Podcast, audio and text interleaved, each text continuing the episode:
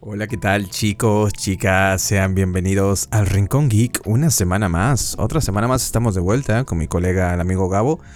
Y esta semana estoy, estoy, estoy, estoy contento, Gabo. Estoy contento porque tenía ganas de, grabar algo diferente al repasito. Y, y, no sé cómo estás vos, cuéntame un poco, ¿qué tal, qué tal tu semana, Gabo? Bueno, mi semana súper normal, de hecho me vi a Sandman en esta semana, así que estuve full DC. Eh, pero, pero tranquilo, de hecho, ayer la terminé en la noche y el último capítulo me dejó un tan buen sabor de boca, ¿sabes? Porque toda la serie me había parecido como, ah, pero ahorita lo vamos a hablar.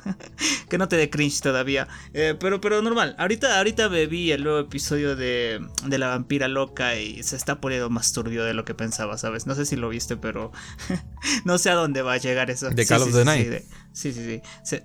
no, todavía no, todavía. Pero no sé a dónde va. No sé a dónde se dirige la historia, pero no me está gustando. se, se, se, se, va a convertir en un shonen. Se volvió shonen de golpe. Es un seinen, de hecho. Creo que por eso también se está volviendo medio rarito, ¿sabes? Pero, pero no te quiero hacer spoilers ni, ni a los que no se escuchan, pero. Bueno, bueno, bueno. Pero así. No, no tuve tiempo. Hoy estuve mirando Engage Kiss. Eh, ah, me vi el primer episodio Para, para ver qué onda. Y no sé, el protagonista es un Kazuma. Y, la, la, Loli, que lo acompaña está bien. está, está divertido el primer episodio, pero mm, no sé, le voy a dar una, pequeña chance, dos, tres capítulos más y, voy a ver te, qué te encantó, te encantó, se nota que te encantó, porque... Eh, porque... No, no te creas, ¿eh? la animación está muy buena, ¿eh? también te tengo que decir que de lo que llevamos esta temporada junto a Licor y Recoil, al menos este primer capítulo de, Engage Kiss está bastante mm. guapo. ¿No viste la Nagatoro con cabello morado todavía? No, todavía no. Eso es una. Me queda esa y me queda ver el anime este del Yakuza que se vuelve cuidador de, niños. Así que yo creo que esas dos son básicamente las dos importantes que nos quedan, creo, esta temporada. Ay, sí, Hatarazo, Matao, Sama o como se llame. Sí, sí, sí. Este sí, la tengo que ver, la tengo que ver. Que casi, como te digo la otra vez, casi me comí un spoiler ya. Y no, y no, no. Peligro, peligro. Corta hermano, borra eso. Pero, pero nadie la ve, ¿sabes? No, no he visto spoilers del diablo. No, o sea, yo, lo que pasa es que tuvo la mala suerte de estrenarse junto a la de Ojisan, eh, la del Isekai este mm. del tío, que yo creo que como que copó todos los cupos de tema comedia, ¿sabes? En, en, lo que llevamos de, la, de esta temporada, así que, que también es otra serie que tengo que ver, porque vi hasta el capítulo 4 del Isekai del tío y lo dejé ahí, pero me estaba gustando, bastante, me estaba gustando. Espero que la fórmula en el resto de la serie no se haga como muy repetitiva, ¿sabes? No sé. Pero, pero eso, no sé. Y yo tampoco hice mucho esta semana, más allá de ver ese capitulillo, ver un poco de She-Hulk, el segundo episodio, que bueno, eh, muy corto, la verdad, pero va a tono con lo que llevamos del primer capítulo, así que por ahí bien. Y nada más, jugar como un desgraciado el poco tiempo que me queda libre. She-Hulk me está gustando un montón, ¿sabes? No sé, siento que le voy a tomar más cariño del que ya, y me gusta que los episodios sean cortitos, porque te dejan con ganas de más, y creo que esa es la idea, ¿no? Esta es la primera serie que la estoy sintiendo un poco como si fuera una película dividida en partes, ¿sabes? Mm. Como que le hubiera venido bien el formato simplemente ser una película de dos horas y media y hubiera estado joya para mí. Y incluso creo que le hubiera favorecido en el tema presupuesto, ¿no? Que no se hubiera estirado tanto hasta los nueve episodios. Pero bueno, yo supongo que sus razones tendrán, ¿no? Para haberle dado este formato. Plata, plata, hijo. Cada episodio genera plata, más plata que toda una peli entera, supongo, no sé. No, no, no, no, no. Vos fíjate, el, tema con las series y las, las plataformas de streaming como Netflix, como Disney, ellos generan dinero con suscripciones. Y la verdadera razón por la que necesitan que, la serie sea larga es porque si la serie es larga, te mantiene más tiempo, más semanas enganchado y te obliga a seguir pagando la suscripción porque por ahí vos pagaste un mes, supongamos, y la serie se termina en, tres semanas, joya, te terminas la serie y te vas a hacer otra cosa. Pero si la serie se estira por dos meses, dos meses y medio, estás como, mm, ¿por qué nueve episodios y no ocho? Porque ya son dos meses y una semana más que tenés que esperar y tenés que volver a pagar si querés seguir consumiendo, a menos que seas un pirata como nosotros y, no consumas ningún contenido pago. Pero bueno, eh, la mayoría de la gente paga, no, no son unos desgraciados como nosotros. Ah, o sea que con Daredevil ya te están poniendo la suscripción de dos años, ¿no? Porque va a ser como 20 episodios. Claro, son 18 episodios, saca cuentas, así que... Bueno, pero tú, tú, tú pagaste la suscripción de un año, ¿no? A, ti te estafaron, ¿no? Pagaste la suscripción de un año, todo feliz.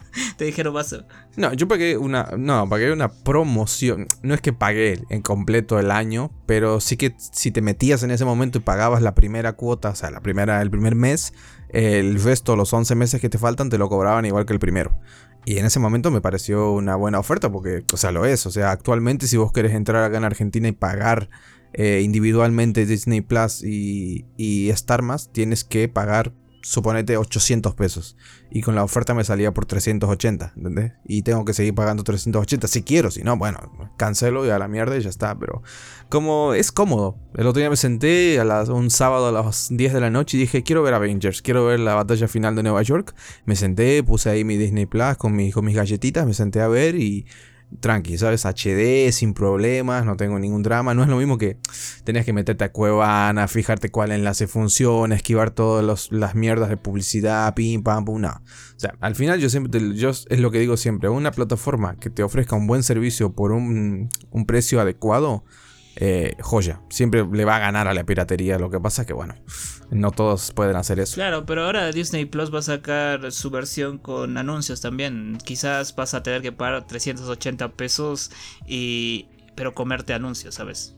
Eso te gustaría. La verdad que no sé cómo lo van a gestionar.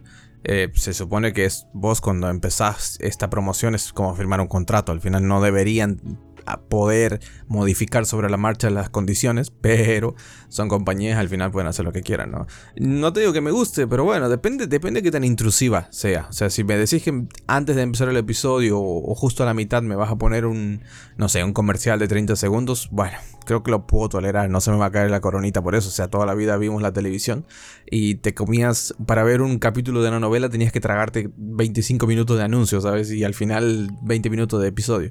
Así que no creo que por eso me vaya a morir, pero sí que marca como esta tendencia de que de a poco casi todas las plataformas de streaming se van, están empezando con esto de vamos a meter publicidad, vamos a hacer un servicio que sea más barato.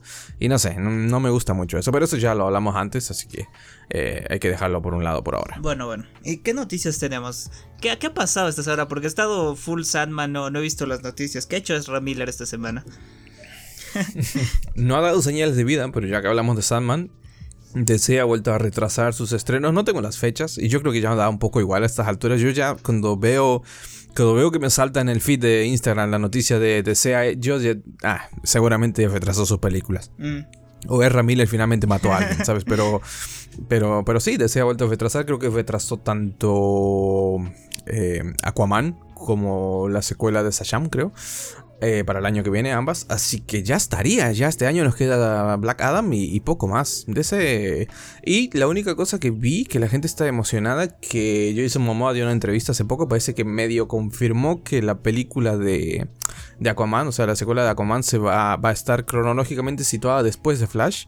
Y que por lo tanto el cameo que vamos a ver de, Affleck, para los que no se hayan enterado, parece que Affleck, este, el viejo Batman va a tener una pequeña participación en la película de Aquaman. Este quiere decir que este cameo es, es posterior a Flashpoint, a la película de Flash. Así que la gente ya está como sacando las conclusiones de que esto significa que Ben Affleck está por lo menos hasta Aquaman 2, quiere decir que va a seguir siendo parte del universo DC. Y no sé, la gente está emocionada, la gente se está empezando a emocionar y están empezando a, a recobrar la fe, ¿sabes? Yo no me quiero, no, no, no, quiero todavía, no, no quiero, no quiero, no me des esperanza, no hagas eso. es, genial como te dicen, Batman va a seguir, pero el Snyder verso murió. Y, y todos dicen, bueno, ya da igual, Batman, Batman, Batman, ¿sabes? Voy a, hacer un reel, ¿sabes? Con la escena esta de profundo cuando le dicen que vuelve a los 7. Voy a poner la cara de Affleck, ¿sabes? Y como diciendo Warner diciéndole a Affleck que puede volver, ¿sabes? Y se da la vuelta así todo dramático y viene caminando despacito, ¿sabes?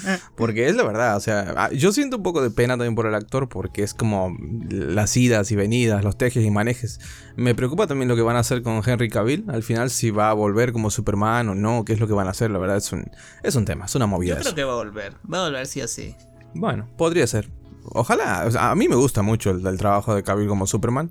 O sea, no es, obviamente nunca va a ser tan icónico como, como el, primer Superman que tuvimos en esas tres, cuatro películas, bueno, tres películas, la cuarta no se habla, esa película nunca existió, y el, y el Superman de Brandon Rowe, que, que, era un Superman que, bueno, que estaba bien, pero era un poco una, una continuación del que ya habíamos visto, y yo creo que Cavill supo darle, eh, supo llevar como ese, ese manto con orgullo a pesar de tener un personaje tan icónico ya detrás. Y, no sé, yo quiero que vuelva, pobre. Y aparte, el actor todavía está joven, puede hacer 30 películas más si quiere, ¿sabes? Un poco Chris Evans, Capitán América.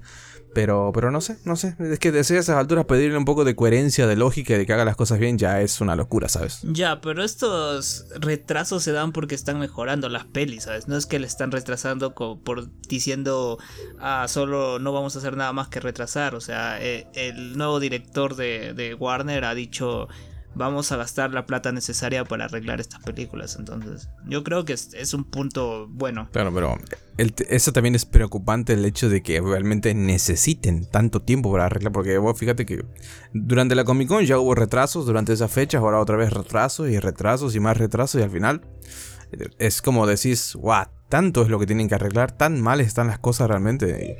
Eh, te, da, te preocupa como espectador, como alguien que quiere que las cosas salgan bien, te da, te da que pensar. Es lo mismo que, que pasa con los juegos.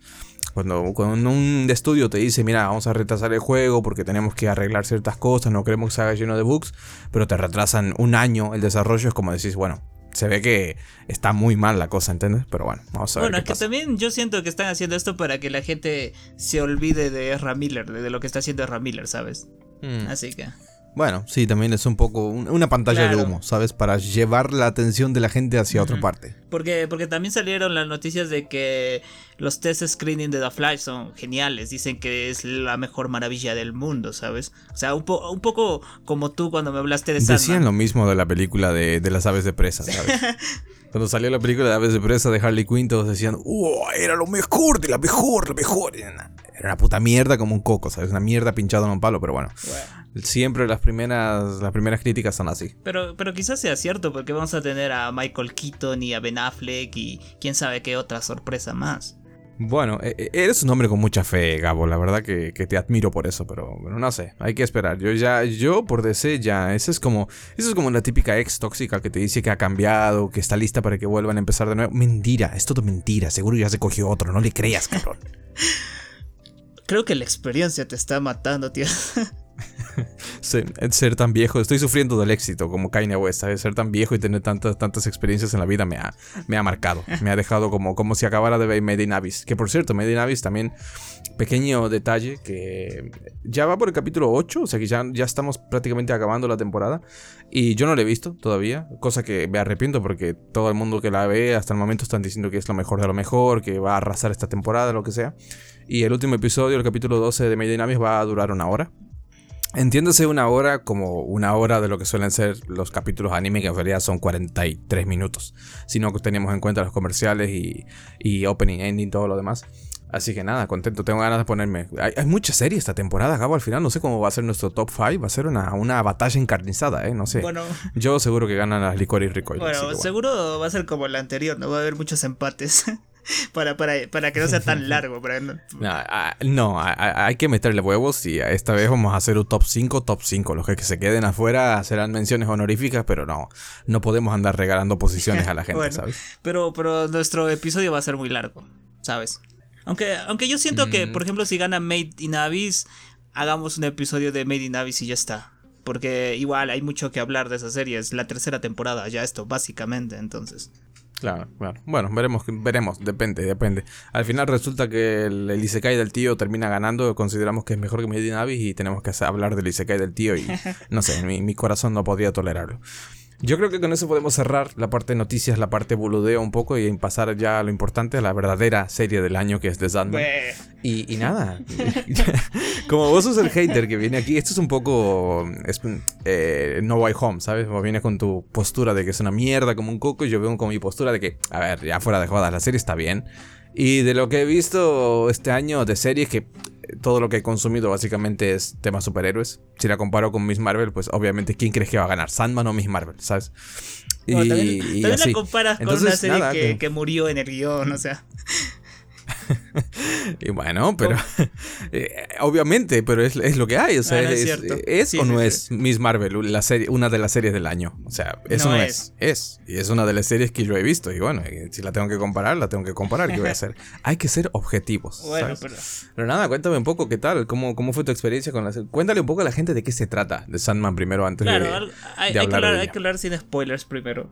Eh, yo fui con las expectativas muy altas, voy a decir la verdad, porque el tío Ed eh, me lavó el cerebro diciendo que es la mejor cosa del mundo. me dijo, eh, Gabo, Salma, sí, mírala, es lo mejor que he hecho en mi vida. es, es, mucho mejor que, que, coger con mi novia. Y, y, cuando terminé de ver el último episodio, que es el 10, no hablemos del episodio especial, yo dije, tan feo coge la novia, el tío Ed, ¿qué está pasando acá? pero, pero en general, está bien, está bien. La, la, hay, hay, hay dos cosas que yo detesté de la serie. Y es la duración de los episodios. Siento que son muy largos, innecesariamente largos. Se podrían comprimir en menos tiempo. Y el protagonista, el actor, no el protagonista, el actor que hace del protagonista, la interpretación que hace del, de, de, Morfeo, de este, de este dios de los sueños que, que va con una búsqueda, una travesía, todo eso. Eh, el actor no sé por qué, pero hace lo mismo que hace Robert Pattinson en Crepúsculo, ¿sabes? yo, yo siento que, que como actor tú debes ver Crepúsculo y decir, no voy a hacer esto. Pero este actor al parecer no la vio y, lo repitió. Yo siento que eh, el actor vio el cómic, obviamente va a leer el cómic. No sé, confírmame esto que tú leíste el cómic. Eh, yo siento que Morfeo tiene pocas cosas que decir o sus diálogos son bastante simples y bastante directos y, el actor lo tomó como, ah, voy a hacer una voz así, cansada, ¿me entiendes? y, me mató eso, pero, pero en general la serie a mí me gustó.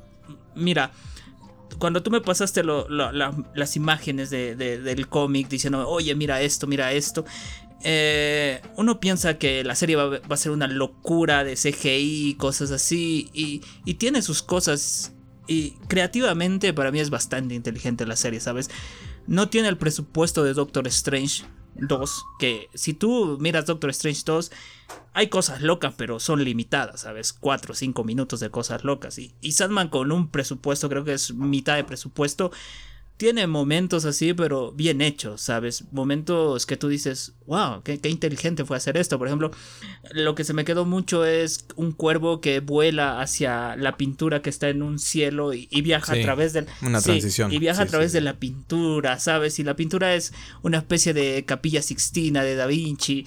Y es una cosa bonita, es una cosa hermosa y y, supieron usar la plata para bien, ¿sabes? No hay cosas locas, no, no, te sale cosas locas, no te explota la pantalla ni cosas así, pero las cosas que hay de CGI, las cosas, los momentos locos, entre comillas, están bien hechos, están muy bien trabajados. Supieron decir, mira, tenemos poco presupuesto, no hay que hacer ninguna cosa estrafalaria, hay que hacerlo hay que hacerlo bien y lo hicieron bien. Eso, eso a mí me encantó, ¿sabes? La serie en general a mí me encantó, es es todo un viaje para mí. Y, eso, y eso está lindo. Eso está lindo. No sé. No sé qué más decir. A mí me gustó mucho. A pesar de que le tiro hate al, actor de, que hizo de Morfeo. y espero que lo cambien si es que hay una segunda temporada. Pero. Pero está bien. Está bien. Me gustó. Me gustó. Y. y y bueno, hay que decir, es un acierto para DC, aunque no considero que sea DC esto, ¿sabes? Esto es como una cosa aparte. Si, si alguien no sabe de DC, pensaría que no es de DC tampoco, ¿sabes? Cuando tú me dijiste es de vértigo, yo dije, ah, de ese, bueno, pero ya está. Pero, pero sí, en general me gustó. No, claro, sí. Este. Nada, o sea, yo pienso que para la gente que se acerque a esta serie, que todavía no la hayan visto, que lo dudo, porque como eh, es una serie que ha tenido un impacto bastante fuerte dentro de, lo que son los, los, rankings de lo más visto de Netflix. Creo que por tres semanas consecutivas ha estado primera, así que se nota que a la gente, en general, a la gente le ha gustado mucho la serie. Y, nada, también yo, yo comparto bastante lo que dices. El tema del actor, yo, habiendo leído el cómic, no todo el cómic, pero me he leído los primeros seis volúmenes, que más o menos, este, los cuatro volúmenes creo, perdón, que cubren prácticamente todo lo que se ve en la serie, un poquito más. Cositas que después lo, hablaré, ¿no? Lo, lo, que se pierde en el camino, el tema de adaptación.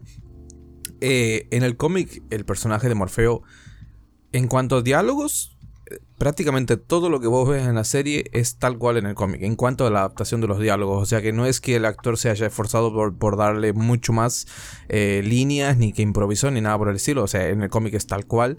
El aspecto es, es muy similar también, es, al final es una adaptación y bueno, se pueden tomar licencias. Pero como dices, yo creo que la interpretación del actor eh, es, complicada, porque en el cómic realmente a Morfeo se lo ve así, como una figura imponente, ¿sabes? Que siempre está con ese rostro adusto, con la mirada así de, penetrante, que, y no sonríe casi nunca, ¿sabes? Hay muy contados momentos en el, cómic en el que Morfeo sonríe y, y son momentos como muy importantes, ¿no? Y, yo creo que el actor lo hace bien, pero también puedo entender las críticas de la gente que diga, no es, eh, pero es que yo siento que si lo hiciera más histriónico o tratara de darle algo, algo de, no sé cómo decirlo, de carisma o de, de movilidad al personaje, no sería lo mismo, no sería como en el cómic.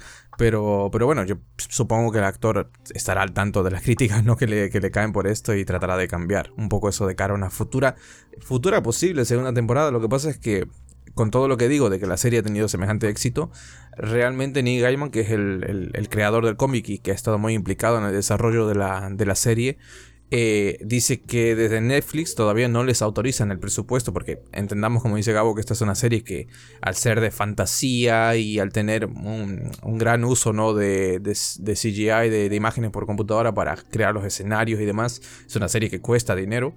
Y se ve que Netflix no está muy por la labor de dar el dinero para la segunda temporada y están considerando todavía si, si va a seguir o no va a seguir o va a seguir el destino que siguió la, serie de Resident Evil que nos enteramos ayer que la cancelaron. Así que, así que nada, yo pienso que para la gente que quiera ver una historia este, con tintes oníricos, que se explore mucho de, la psique de, de los personajes, no esperen nada muy movido, con mucha acción, aquí no van a ver nada de eso, pero sí unas movidas muy metafísicas, filosóficas sobre el entendimiento humano y demás. Y todo aderezado, ¿no? Como decimos, con, tintes de, ciencia ficción, de, fantasía, de magia, de poderes. Eso, eso, está, eso está ahí en la serie. Y para el que le interese ese, ese rollo, ese estilo, yo creo que le va a gustar. Honestamente les va a gustar porque además mm, tienen que entender que no es una serie hay dos o tres arcos principales dentro de la serie que se pueden entender como que son el hilo conductor de la historia, pero es básicamente una antología de relatos, ¿no? O sea, hay muchos episodios de los que tiene, los 11 que tiene, que nos cuentan historias prácticamente individuales. Y no diría que separadas unas de las otras, todas están interconectadas, pero sí que son muy autoconclusivas. Y, y eso también es, es, entiendo lo que dices de que puede ser muy largo los episodios, porque por ahí te da un poco más la sensación de que se podría haber hecho algo como Love, Death and Robots, ¿sabes? Hacer episodios más cortos, con historias más concretas, ¿sabes? Pero, pero nada, no sé.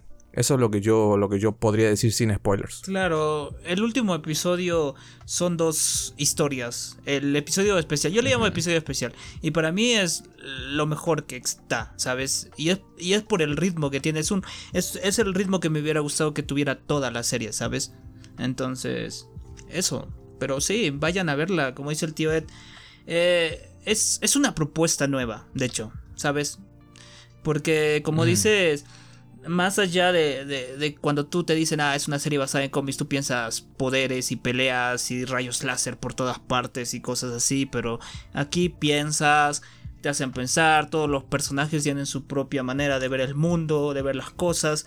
Eh, como es el rey de los sueños, vemos cómo los sueños pueden eh, significar tanto para las personas o significar nada para alguien, cómo alguien puede aprovecharse de esos sueños y cosas así. Entonces, eh, han sabido tocar el tema de los sueños bien. ¿Sabes? A mí, a mí me gusta un montón esas cosas. hay un personaje que puede navegar a través de sueños y puede unir el mundo de los sueños con nuestro mundo y todo se vuelve un caos y, es genial eso, ¿sabes? Esos elementos son muy buenos, o sea, se nota que el cómic es muy bueno. Cuando tú ves esto dices, el cómic es muy bueno, está bien escrito y está bien adaptado, ¿me entiendes? Tiene una buena historia y ya.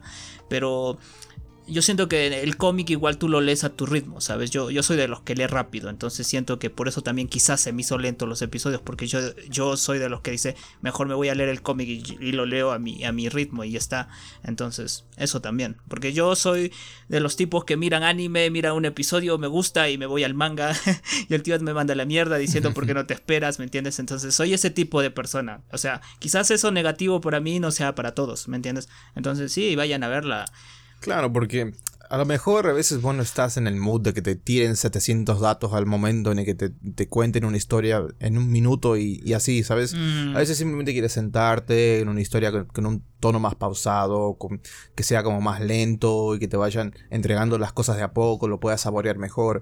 Como digo, al final esto es siempre cosa de gusto, ¿no? O sea, como dices, a lo mejor a vos este tipo de historia, este tipo de tono te parece que que no está bien, o a lo mejor tienes razón, lo podrían haber recortado un poco. También te digo que si lo comparo eh, uno a uno con el cómic, no siento. Hay, más relleno en la serie, pero no es un relleno del que dices esto es relleno innecesario.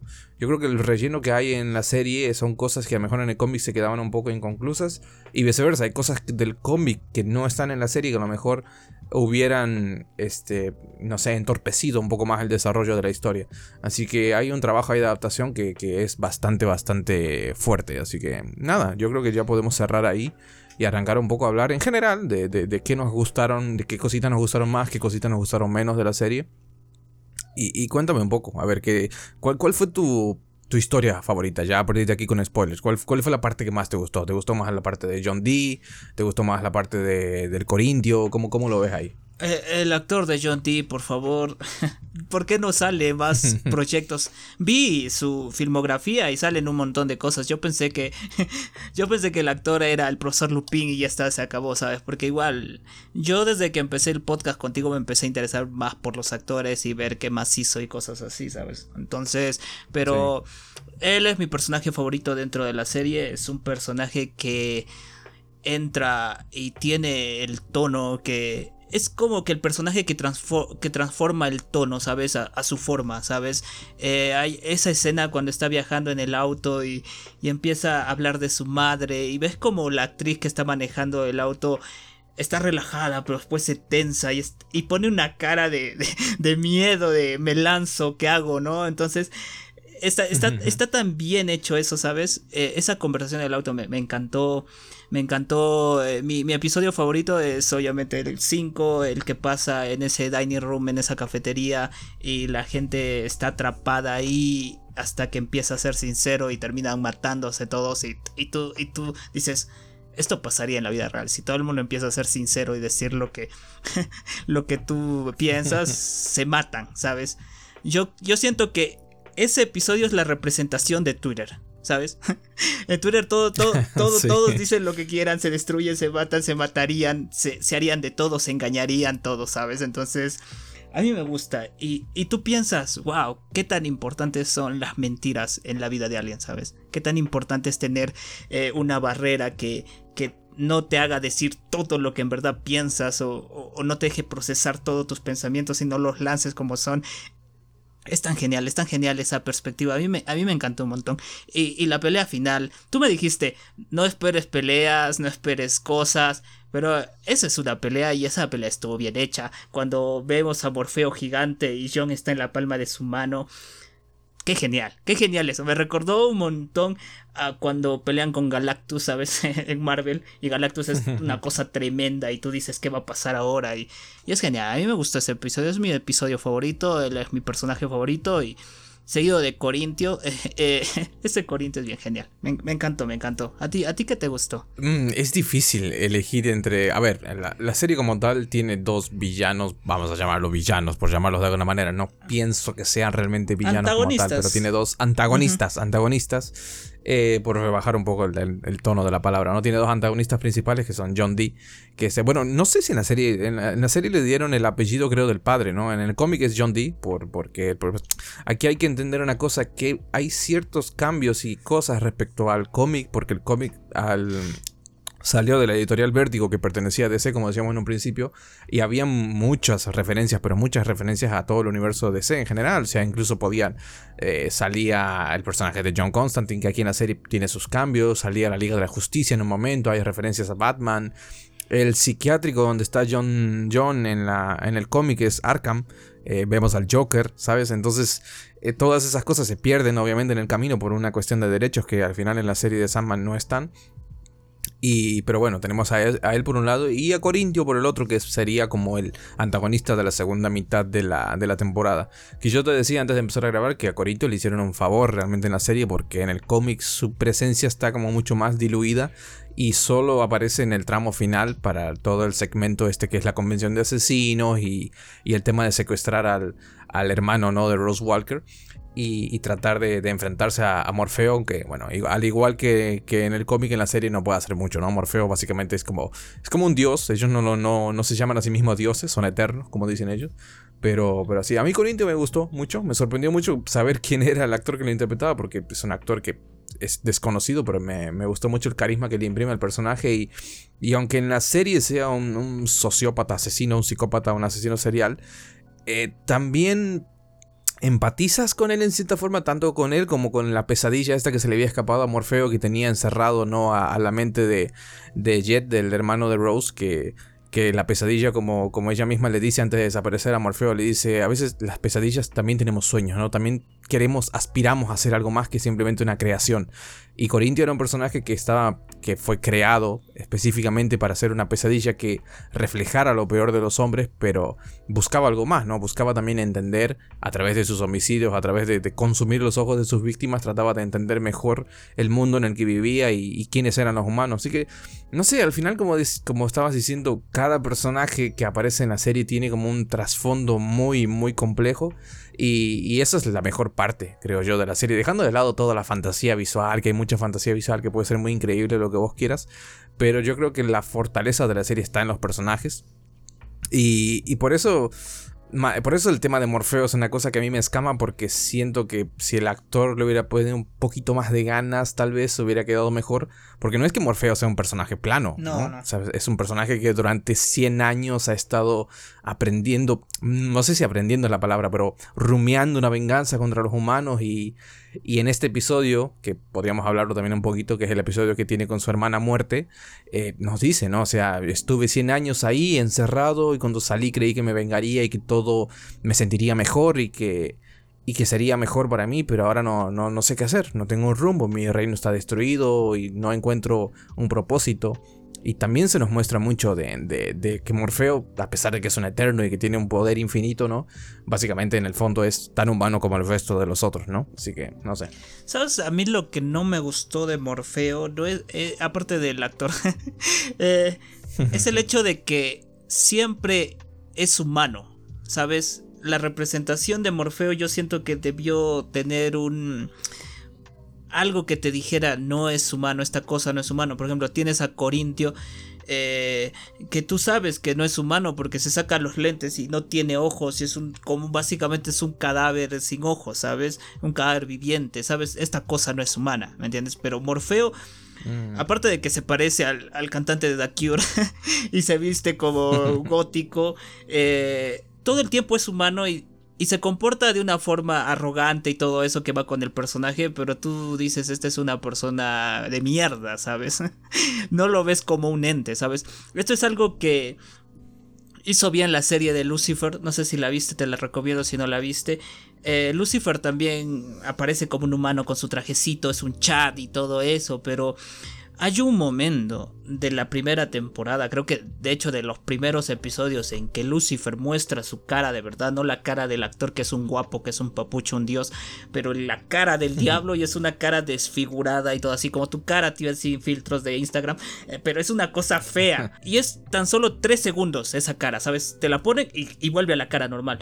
Y tú te das como, esta cosa no es humana, esta cosa es el diablo, ¿no? Entonces, lo, lo, tú, no sé, psicológicamente lo pones aparte, pero esto no pasa con Morfeo. Morfeo nunca tiene este momento en que, en que se transforma en algo y tú dices, no es humano, ¿sabes? Este es como, todo el rato es un tipo, nada más, ¿sabes? Es un tipo normal, eh, teniendo una actitud de mierda, por ejemplo, cuando...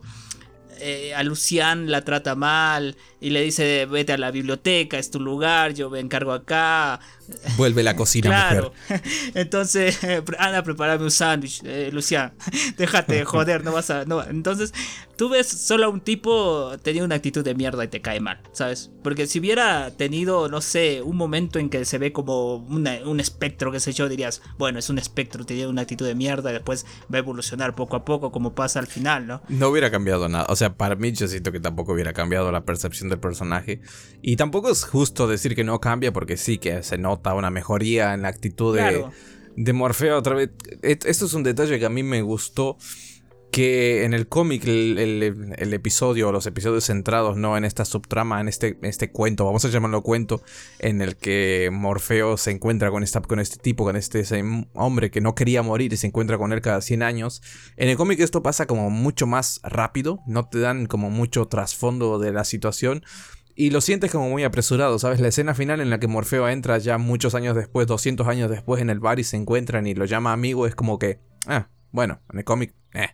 Pero en la serie, como esto sucede después de la conversación con muerte y es como que llegas a comprender mejor, está como intercalado y entiendes mejor que Morfeo ya no, no se, vamos a decir que se da cuenta él mismo de que realmente lo que, lo que siente por esta persona no es curiosidad científica, vamos a llamarlo así, de saber por qué no quiere morir o lo que sea, sino que realmente lo ve como un verdadero amigo. En la serie yo creo que hay un mejor trabajo ahí eh, que en el cómic y, te, muestra un poco eso, de que hay un desarrollo del personaje o cuando se disculpa con Lucian y le dice, mira, soy un boludo, valoro lo que haces, pero lo que pasa es que soy un pelotudo. Como decís vos, el tipo es un arrogante de mierda.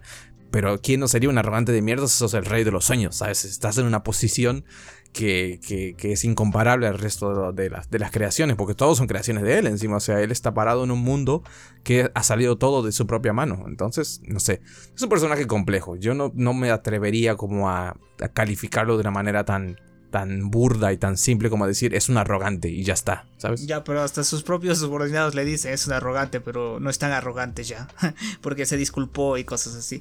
Eh, ese claro, pero por eso. ¿Sabes? Ese episodio de la muerte Hablando que creo que es uno de los episodios que pega más fuerte a los que lo ven. Tú me dijiste ese episodio me destruyó, lloré, no me pude levantar de mi cama al siguiente día, me dijiste. Eh, está, está, está, genial esa, esa, esa transición de la muerte. Eh, yo no, había entendido muy bien, ¿sabes? El, momento en el que veo al, abuelito que se levanta y está mirando su propio cuerpo y dice, qué, viejo me veo, ¿sabes? Ahí es cuando dices, ah, encajan todas las piezas y, y empiezas a entender realmente qué es lo que está pasando. Claro, yo te dan como esa Te dan como esa pista al principio cuando, cuando está hablando con el pibe este que, le, que la golpea con la pelota y ella le dice, no te preocupes, que ahora nos vamos a ver dentro de poco, ¿sabes? Y es como, mm, ¿por qué? ¿Qué, qué hay ahí? Pero después pasa lo del abuelito y es como, ah, mierda, carajo. ¿Sabes lo que estaba pensando cuando inició el episodio? que la chica estaba coqueteando con Morfeo, ¿sabes? Porque se sentó a su lado como, como si estuviera interesado en él, ¿sabes? Y Morfeo estaba con su pancito lanzándole a las palomitas y, yo dije, esta chica está coqueteando con Morfeo. y después se van caminando y dije, ¿qué está pasando acá? Y, y, sí, te pega, te pega, te pega cuando, cuando, cuando se va el viejito. Por cierto, esto es algo que te quiero preguntar y creo que importa. En el cómic se ve lo que le hace a las personas cuando se las lleva. No es todo off cámara. no, eh, off cámara. Ah, ok. ¿Por qué? Hay, un, hay un par de escenas más que en, la serie se abrevia de esto, digamos, es como en el cómic es un poquito más largo la secuencia, pero en ningún momento se ve eso. Solamente se escucha la voz en off de, Morfeo, se escucha, bueno, se lee la voz en off de Morfeo narrando lo que, lo que él cree que está sucediendo y el sonido de sus alas, como se llama eh, el episodio también de este capítulo. Mm, ya no había entendido el título, pero bueno. Eh, ¿Sabes? Esa, esa parte, eh, volviendo a eso, estaba, yo estaba genial, yo estaba conmovido, estaba a punto de llorar y después Muerte les lleva hasta el bar, me parece, hasta el lugar donde estaba el bar donde se encontraba con su amigo y, y te ponen la cara de Morfeo con su cabello normal, el de siempre, el de cantante de, gótico y después y después sale con una peluca lacia, ¿sabes? Como Bucky de, de los Avengers. Y parecía una señora y me reí mal, tío. Eh. Dije, ¿qué? ¿Por qué le pusieron esta peluca?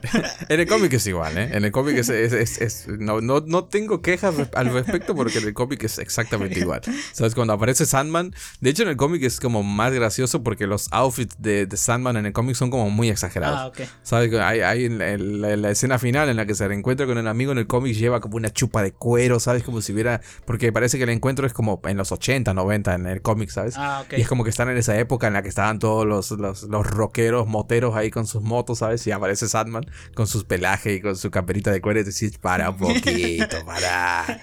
bueno. Y en la, serie es un, en la serie es un poco más sobrio, porque aparece con su sobre todo negro, bien elegante, ¿sabes? Pero. Claro.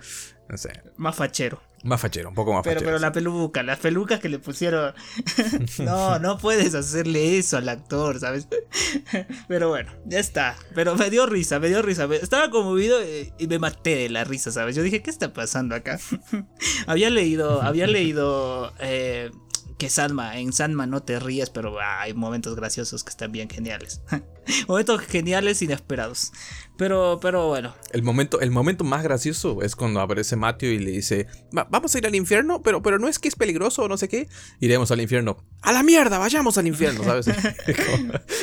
es el mejor Matthew, la verdad. Sí. En el cómic no tiene tanta presencia el cuervo. Acá en la serie también le dieron bastante más, bastante más. Es como el alivio cómico que le faltaba también al cómic. Claro. El cómic, el cómic, ¿sabes lo que tiene el cómic? Que la serie no tiene terror. Eh, eh, eh, es como mucho más terrorífico, mucho más desalentador. Y ah, un pequeño apunte antes de cuando me hablabas de la escena esta de la mujer que estaba llevando a John, ¿sabes? A, recuperar sus cosas. En el cómic él la mata, ¿sabes? Y yo ya cuando, cuando vi esa escena, cuando se está construyendo la tensión, es como, la va a matar, la va a matar, yo ya sabía lo que iba a suceder, mierda, la va a matar. Y cuando no la mata fue como, ah, ah así que me vas a suavizar las cosas. O es que te quieren digamos que cuando supongo que los guionistas pensaron, la gente que se vio el cómic está esperando, sabe que la va a matar, ¿sabes? Cuando termina el recorrido. Y entonces te, dan como ese, ese giro que para los que solo ven la serie es como, bueno, el tipo no es tan malo, pero los que leyeron el cómic dicen, ah, no la mató, pero simplemente porque te quieren sorprender un poquito, ¿sabes? Pero, pero falta mucho en la serie. Es una de las cosas que yo he hecho en falta, que se sienta un poco más ese tono de terror que hay en el cómic. Bueno, pues entonces en el infierno también hay cosas peores, porque en el infierno no vemos casi nada, solo una ventanita que Morfeo se encuentra con una de sus novias, ¿no? Eh, y está ahí, pero... Uh, cuando, cuando leas esa historia en el cómic, esa historia es, pero... te vuela al cerebro. en la serie eh, me pareció raro, porque pensé que lo iban a incluir, y por ahí sale más adelante en alguno de, los, estos especiales, como le llaman pero realmente parece que van a seguir sacando así como un capítulo cada tanto. Eh, pero si lo adaptan, y si lo adaptan bien, como es en el cómic, esa historia con esa mujer es como que uff, uff, uff, uff. Es traición, es un netorare, me parece. Yo estoy viendo que es un netorare. lo hicieron. No, eso es porque eres un enfermo y te gusta, te gusta ver eso. pero, pero Morfeo. Nada, no, no voy a, voy a, hacer, voy a hacer cero spoilers porque realmente eso es una historia que, que, que, es una historia que vale la pena que, que la gente que no, la, que no ha leído el cómic que la vea como tal y si la adaptan bien, porque es, es, como el miedo que me daba el episodio 5 del, del bar. Mm. Me daba mucho miedo porque yo decía, no lo van a adaptar bien, no lo van a adaptar bien. Y lo adaptaron bien quedó a deber en algunas cositas, pero está bien, está bien. Ya, a ti, a ti no, no te gustó porque no hubo mucho sexo. Y me dijiste en el cómic hay más sexo, hay como 50 páginas de sexo. No, no, es el sexo. eso, es, una, es, una, boludez, pero. Eh, eh, de nuevo, es el tono de, terror que le he hecho en falta. O sea, se, se, nota que es un episodio tenso, es horrible, ¿no? O sea, las cosas que pasan, lo que hace Johnny, lo que hace que. Bueno, él no hace nada realmente. Eh, él no hizo nada malo, como diríamos de Griffith. Pero, pero el cómo desinhibe ¿no? a las personas para que hagan lo que realmente y alcancen como sus impulsos más oscuros. Pero en el cómic es como más degenerado, como que todo es más turbio, ¿sabes? Y, yo sabía que no iban a alcanzar esas cotas, porque es televisión al fin y al cabo. Pero, pero se agradece igual que hayan hecho el intento. O sea, quedó bien, quedó bien. Es un buen episodio, realmente muy bueno. Bueno, a mí me asustó cuando Beth agarra esas cositas para reventarse los ojos, ¿sabes? Claro. esa parte estuvo. por, ejemplo, en el cómic, la digamos que la historieta que hay entre ella y el tipo este, en el cómic no, en el, tipo este que tiene relaciones con el hijo de Beth, era un, tipo random que parece que estaba ahí siempre iba a comer, qué sé yo, y estuvo en prisión y él le cuenta cuando ya empieza no la movida de que se empiezan a decir las verdades y él le dice, "¿Sabes que yo conocí a tu hijo?" le dice en prisión. Lo conocí y y, no sabes lo bien que cogía, le dice. Y vos te quedas así cuando estás leyendo, como, ¿what? ¿what? ¿De qué estás hablando, cabrón? Sí, sí, dice, era como la perra de todos. Y a ella se empieza como a enloquecer la, la, mujer. Y es ella la que agarra el martillo y se lo clava en la mano, ¿sabes? Al tipo. Como, como en penitencia, ¿sabes? Y tiene como más sentido la escena porque después en la serie te muestran que es el tipo este, el tipejo, el que estaba buscando un empleo, el que se está clavando el clavo. La escena es tensa, pero dices es violencia gratuita. En el cómic es como, esta escena tiene un sentido, ¿sabes? Mm. Lo está torturando por lo que le hizo a su hijo, ¿sabes? Y así. Pero, pero bueno, No, es un detalle. pero al igual en el episodio te quedas como what the fuck cuando el tipo March, el que hace el cocinero, le dice yo solo voy a tu casa para que te quedes dormida y cogerme a tu hijo. ¿Sabes? Es como que yo, O sea, yo lo sí, repetí. sí, no te digo que no, yo lo, pero re- yo lo siento- repetí porque dije, espera, estos, estos subtítulos están bien, ¿qué está pasando acá? es turbio igual. Fue como, te sacaste la cera del oído y empezaste. A, a ver, repite, Sí, repite. sí, estoy durmiéndome. ¿Qué, qué he leído acá? ¿Qué está pasando acá? Ah, No, sí, sí. Sí, es. Es que, es que el cómic es tan bueno, cabrón. Es que, es que era imposible que si la adaptabas un, con un mínimo de cariño no te saliera una buena historia. Porque las historias que componen el cómic son muy buenas. Entonces era, era como imposible que saliera mal. ¿sabes? Como te dije, el cómic se ve que está bien escrito, que la fuente está Sí, bien sí. Eh, ¿cuánto- ¿Cuántas temporadas daría para adaptar el cómic como, como vamos ahí? De episodios de 10 episodios. Hmm, yo diría que con tres temporadas van joya, ¿eh? Tres temporadas yo diría que van bien. Ya. Ojalá que. Lo bueno que dijo Neil Gaiman es que, mm, aunque Netflix no les dé la oportunidad de hacer una segunda temporada, sí que ellos tienen el, pleno derecho de agarrar su serie y mudarse a cualquier plataforma que les dé la oportunidad. ¿Sabes? Si, si quieren ir a HBO o Amazon Prime, lo que A sea, Disney. pueden hacerlo. Entonces, ¿te imaginas si van a Disney? Pueden ir a Disney porque. Hacen una, mamada. hay, que, hay que hablar la cereza del pastel ahora que estás hablando de esto. Y esta serie es la serie más progresiva que existe en esta vida, ¿sabes?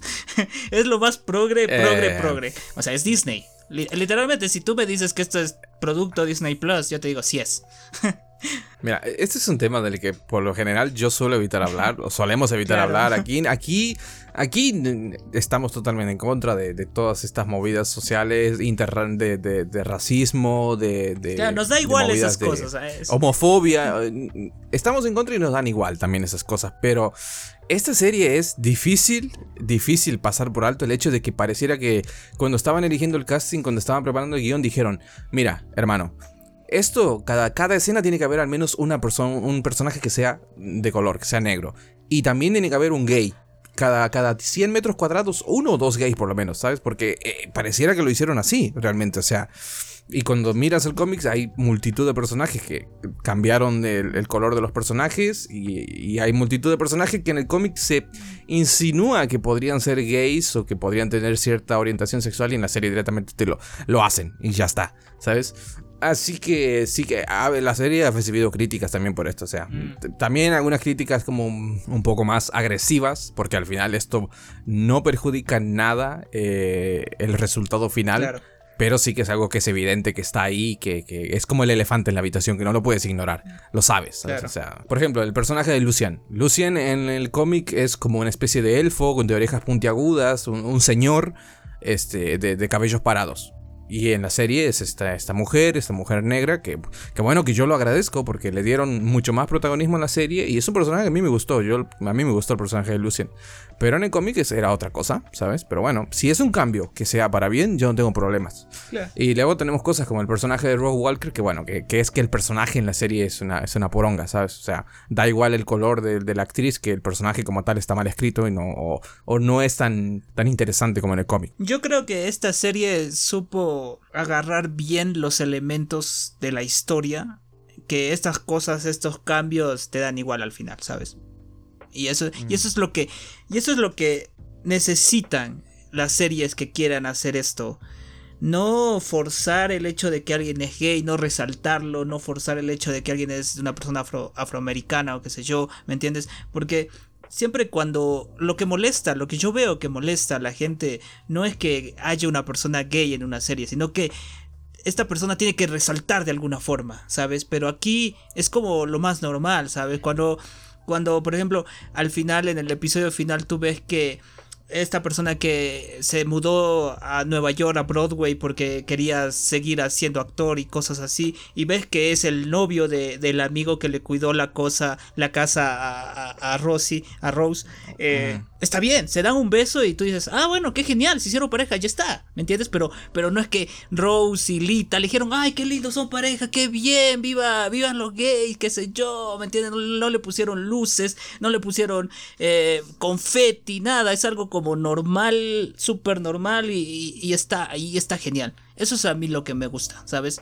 Que, que, no tratan de victimizar a las personas así o no tratan de resaltar a las personas así, sino están porque están y ya está y todos felices y se acabó, la historia no es sobre eso, la historia es algo más y ya está, y eso es lindo, ¿sabes? Claro, o sea, pasa un poco, lo, comentábamos en el, en el repasito anterior, ¿no? Que salió She-Hulk y She-Hulk también se nota que, bueno, eh, a mí me da totalmente igual eh, que la protagonista sea una mujer, de hecho lo agradezco, como decía, eh, nunca está de más que haya personajes femeninos, pero sí que es verdad que el primer episodio de She-Hulk tira de catálogo de, todas las situaciones que se han visto un millón, un trillón de veces en otras series, en otras películas de voy a introducir todos estos elementos para hacer que los hombres se vean rematadamente mal, peor de lo que ya somos pobres, ¿no?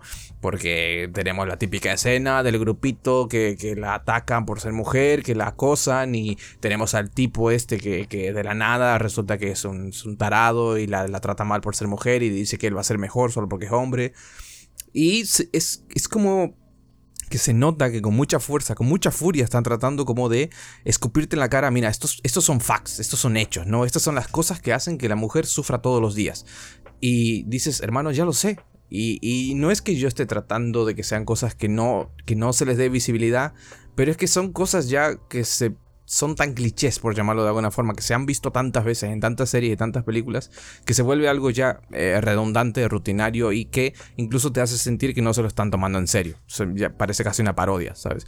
Y, como dices al final aquí en la serie de Sandman, todos estos cambios también, estos cambios de género, estos cambios, por ejemplo, había mucha gente que estaba muy molesta con el tema de, de Constantine. Porque en la serie Constantine es, no es John Constantine, el personaje que conocemos de toda la vida de los cómics, es Joanna Constantine, que eh, el propio autor Neil Gaiman salió a decir que bueno, que no es una decisión que ellos tomaron porque quisieran, sino que realmente el personaje como tal, no, ellos no tienen los derechos. Creo que hasta hace poco todavía el personaje salía en la serie de Leyendas del Mañana. Sí, sí, sí. Este, y entonces no, no, contaban como tal con los derechos para usar a John Constantine habían decidido tirar por usar un personaje que ya existe en el cómic. En el cómic Joanna Constantine existe, es como un antepasado del, del John que todos conocemos. Y bueno, deciden hacer eso en la serie. Y, y para mí queda bien, o sea, te puede gustar más o menos, eh, pero básicamente es lo mismo. O sea, vos ves a Joanna y lo comparas con John y tienen la misma actitud socarrona, tienen los mismos traumas, los mismos problemas, las mismas cosas, hacen magia y, y todo lo demás. Entonces, ¿qué problema hay?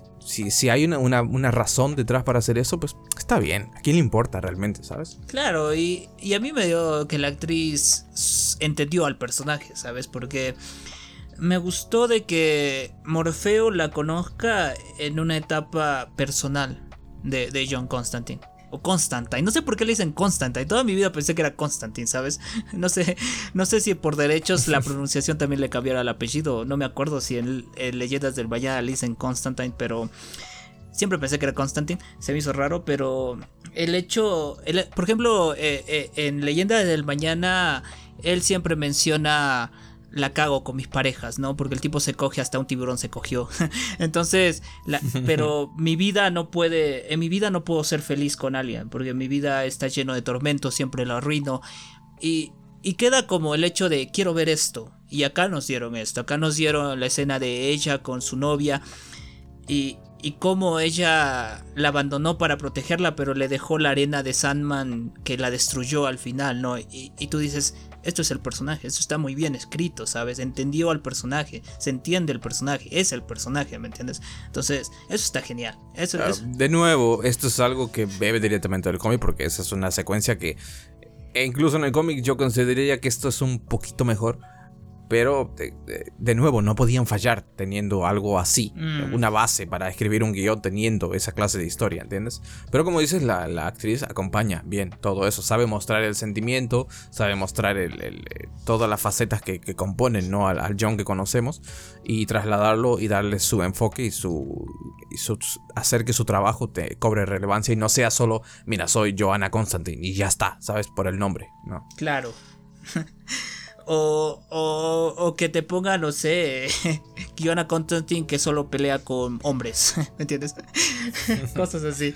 Claro, de nuevo tenemos la, la, la aquí de nuevo la inclusión, ¿no? De que su pareja haya sido una mujer. No, pero eso es de consta. Es, lo, es, lo, que, es lo que decía de que en cada escena tiene que haber al menos un gay, un homosexual o algo por el estilo, ¿sabes? Pero Constantine se come a todo, o sea, que seas... Nah, bueno, sí, sí, sí. Va con el personaje. Eh, te lo compro, te lo compro, te lo compro. Eh, no sé si quieres hablar. Otra representación buena de, feminismo para mí fue Ross. Ross Walker, porque es un personaje que no tiene trabajo, que está como cualquier persona, como tú, como yo, eh, vive en Latinoamérica, parece, no encuentra trabajo, no sabe qué hacer con su vida, pero nunca se queja de, ah, porque soy mujer o cosas así, ¿sabes? Eso es lo que a mí me gusta. Los personajes femeninos no necesitan...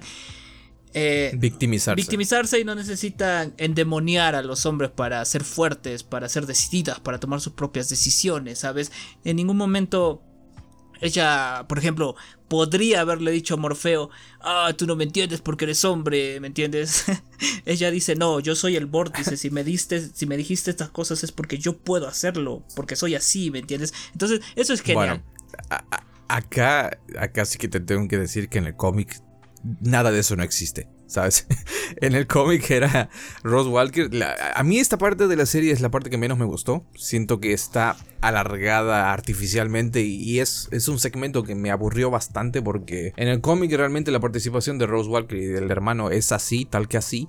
Pero sí que el personaje de Rose tiene muchísima menos importancia. También es verdad porque en esta parte de la historia del cómic se mezclan con otro concepto que la serie está adaptado, está muy bien adaptado, que es que eh, había un fantasma que, de un viejo superhéroe que se mudó a los sueños de, de, Jet, ¿no?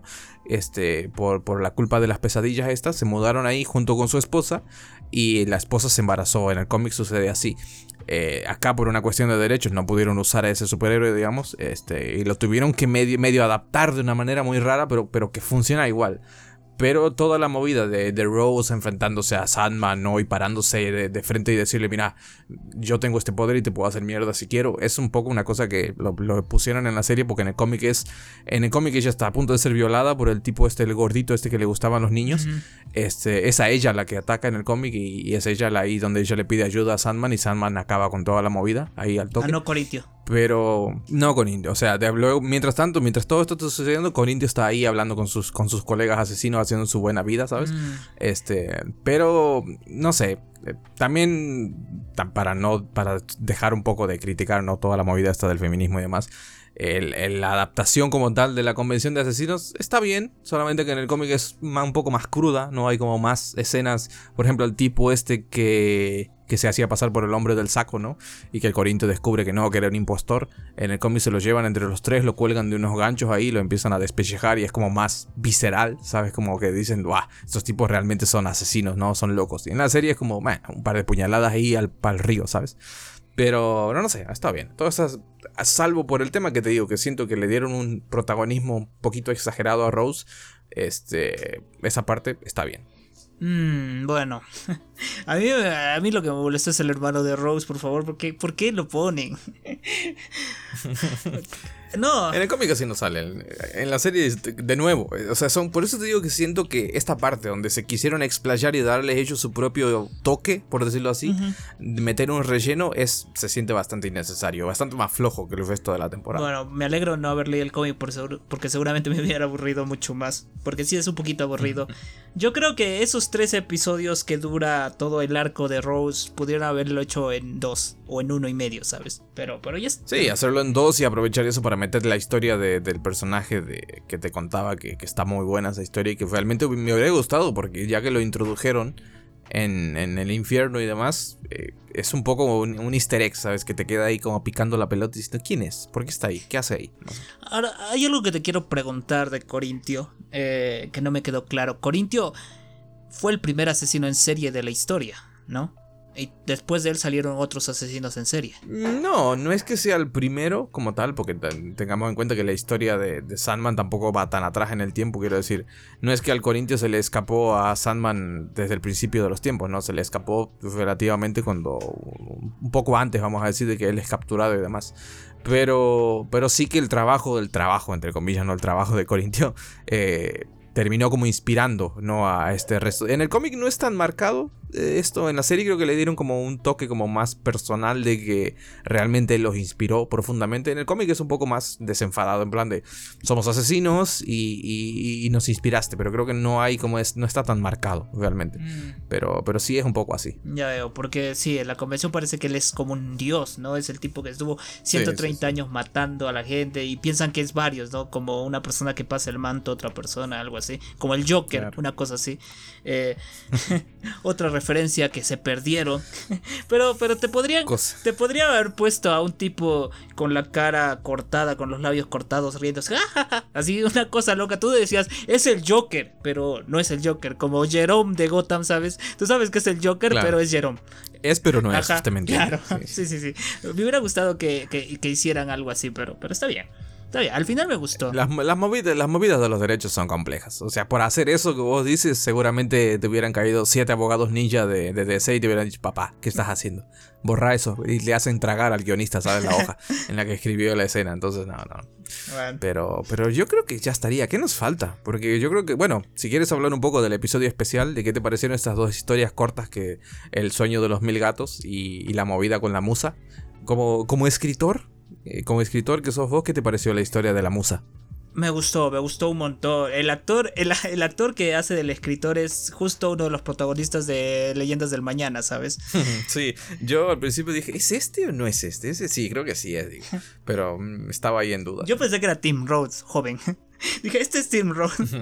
pero, ah, los gatos primero. Eh, me gustó, me gustó y me quedó con ganas de más. Eh, estaba nada de buscar el cómic, decir, sueñan, llegan a, soñar y los humanos valemos verga.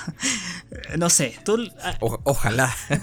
¿Cómo es en el cómic? ¿Termina ahí con el gatito soñando y se acabó? Es como... Es la, verdad que no, la verdad que no sé porque esta historia no está cubierta dentro de los volúmenes que, que yo leí. Que te descargaste, que, te pirateaste. te pirateaste mal. yo, yo full pirateado. No, no, no, no es que esté mal, sino que esto es un poco como cuando se adaptó Nagatoro, ¿sabes? Que metieron un poco de acá, un poco de allá, porque al final como son historias que no están conectadas con el resto de la, historia. Parece que agarraron, de hecho parece que son como unos anexos o unas historias cortas, eh, según lo que estaba mm. leyendo en los comentarios, que mucha gente estaba así, wow, están, están adaptando esto, increíble, no pensé que lo iban a hacer. Entonces, y también supongo que por eso el tono de animación, aparte de para ahorrarse unos pesos, porque hacer todo eso en CGI hubiera sido una locura, ¿no? Claro. Pero, así que no, no te puedo dar más detalles acerca de eso, este, pero, pero no sé, no sé, muy, muy lindo, realmente muy lindo el episodio, o sea, a mí me sacó un, un lagrimón cuando la gatita está como recordando cuando le quitaron a sus hijos y te hace pensar, imagínate que en el mundo real de verdad los gatos tuvieran esa clase de, de, comprensión y de entendimiento, ¿no? Y de raciocinio, que cada vez, porque aquí en Latinoamérica se hace mucho, o sea, yo tengo vecinos que tienen sus gatos ahí sin castrar y se llenan de gatitos y los meten a un tacho o les parten la cabeza y es como, what the fuck, man. Tenía un poco de humanidad, no seas tan hijo de puta. Pero, pero bueno, en, la serie es como que te hacen doler el corazón. La verdad, yo siento que sí es cierto eso, ¿sabes? O sea, no ese entendimiento de me mataron a los hijos y eh, son ellos y cosas así. O sea, no, no tan. No tan racional como, como nosotros los humanos, pero yo siento que tiene una percepción de me falta algo, ¿sabes? De extrañar, de que me quitaron algo. Y, y yo sentí eso cuando eh, tengo dos perros y mi perrito se perdió dos semanas, el, machito. Y, la hembrita lo buscaba en mi casa, ¿sabes? Es como, ¿dónde está este tipo? ¿A dónde se fue? Y a cada rato se iba a oler los lugares de mi casa donde paraba mi perrito, ¿sabes? Y, cuando volvió, mi perrita se puso a llorar mal, a aullar como si le estuvieran pegando así, ¿sabes? Entonces yo siento, yo sentí eso, que, que los animales pueden sentir eso, ¿sabes? En una forma más instintiva. Eh, no se sienten bien. Ah, sí. Más, sí, sí, sí, Entonces, esa, forma sí es real, podría decirlo, pero a mí lo que, lo que me, mató de ese, de, de ese segmento es cuando va al mundo de los sueños y, y dice, en un momento escuché los maullidos de mis hijos llamándome pero ni aún así me detuve porque esto va más allá de eso, ¿no? Eso, eso fue genial para mí, esa, esa parte fue genial. Y, Morfeo tiene el rey de los gatos en la voz, ¿no? La voz de... Sí, sí, sí, es él, es él. Oh, sí que llegaste. es que en el, en el cómic, bueno, ahí tienes lo que decías de que, que te mostraban a Morfeo en otra forma. En el cómic Morfeo suele tomar diferentes apariencias a lo largo mm. del cómic. Hay en ciertas historias que todavía no se adaptaron todavía, en dos o tres más, eh, que yo leí, sí que tiene una forma diferente diferente. Es como que se camufla, dice, bueno, voy a bajar a la Tierra, hoy quiero ser el LeBron James, ¿sabes? Y sale así, alto de 7 metros, ¿sabes? Ah, Negro, bueno. Pero bueno. Pero puede volverse cualquier persona entonces. Es cambia forma. Sí, vamos a decir que dentro de los sueños puede adoptar la cualquier tipo de forma, digamos. Ah, ok. Solo dentro del mundo de la ensoñación. O sea, en la Tierra, en el mundo de la vigilia, es el cantante de The Cure. Sí, claro. es su avatar, Claro. digamos. Sí, sí, sí. Ya. bueno, pero, pero estuvo lindo, estuvo lindo. Y, y me quedé con ganas de. o sea, yo pensé, yo pensé que este era un mundo paralelo, ¿sabes? Donde ocurría esto y, y podría haber más los gatitos gobernando, volviendo a la este. Porque, no sé, porque viste que cuando está contando la historia esta gata y sale un gato que parece que está jugando con un humano y al final se lo come. eh, dije, bien, carajo. bien. Y luego dijiste, un momento, yo soy de los humanos. ¡A la mierda! Dije. Sí, sí, sí, sí. Espere. Esto está bien, pero Sí. está mal. Pero es que nosotros. Está rico, pero no lo hagas. Sí, sí, sí, sí. Pero, pero estuvo lindo. Yo, yo, lo que, yo lo que pensé de- cuando estaba mirando el, el- el sue- la historia del sueño era como que, ah, entonces todo ataque a los titanos es, es un sueño de los, de los humanos, de, de los gatos, ¿sabes? Eh, Claro. Es, es el sueño de los gatos en lo que los, los humanos son gigantes y se los comen, ¿sabes? De hecho, Ah, de, Eso explica todo, esto lo cambia todo. de hecho hay un video de ataque a los titanes, pero en vez de personas son michis, ¿sabes? Y en vez de titanes son perros. No sé si lo viste. Hay diferentes, yo, hay uno está con Anya, así que hay de todo. man. En ese sentido, Internet no tiene límites para las boludeces que pueden crear, así que Pero, pero estuvo lindo. Eh, pasa- estuvo lindo, sí, sí. pasando al escritor, qué historia, ¿sabes? Es, es como, ¿por qué no hay más de esto en lo anterior? Eh, y es porque no sale Morfeo, hay que decir la verdad, es porque no sale Morfeo, es porque es dentro del... ¿Cómo que no? Sale en un momento con su cara de piedra y le dice, te voy a cagar, puto. Y lo caga. Este- Efectivamente le caga esto- la vida y, se va. Esto es algo que no me... Entra, eh, es, es como el meme, ¿sabes? De Morfeo entra, no da explicaciones, te caga la vida y se va a la mierda. Sí, ¿sabes? pero es- esto es algo que no me gustó de ese episodio.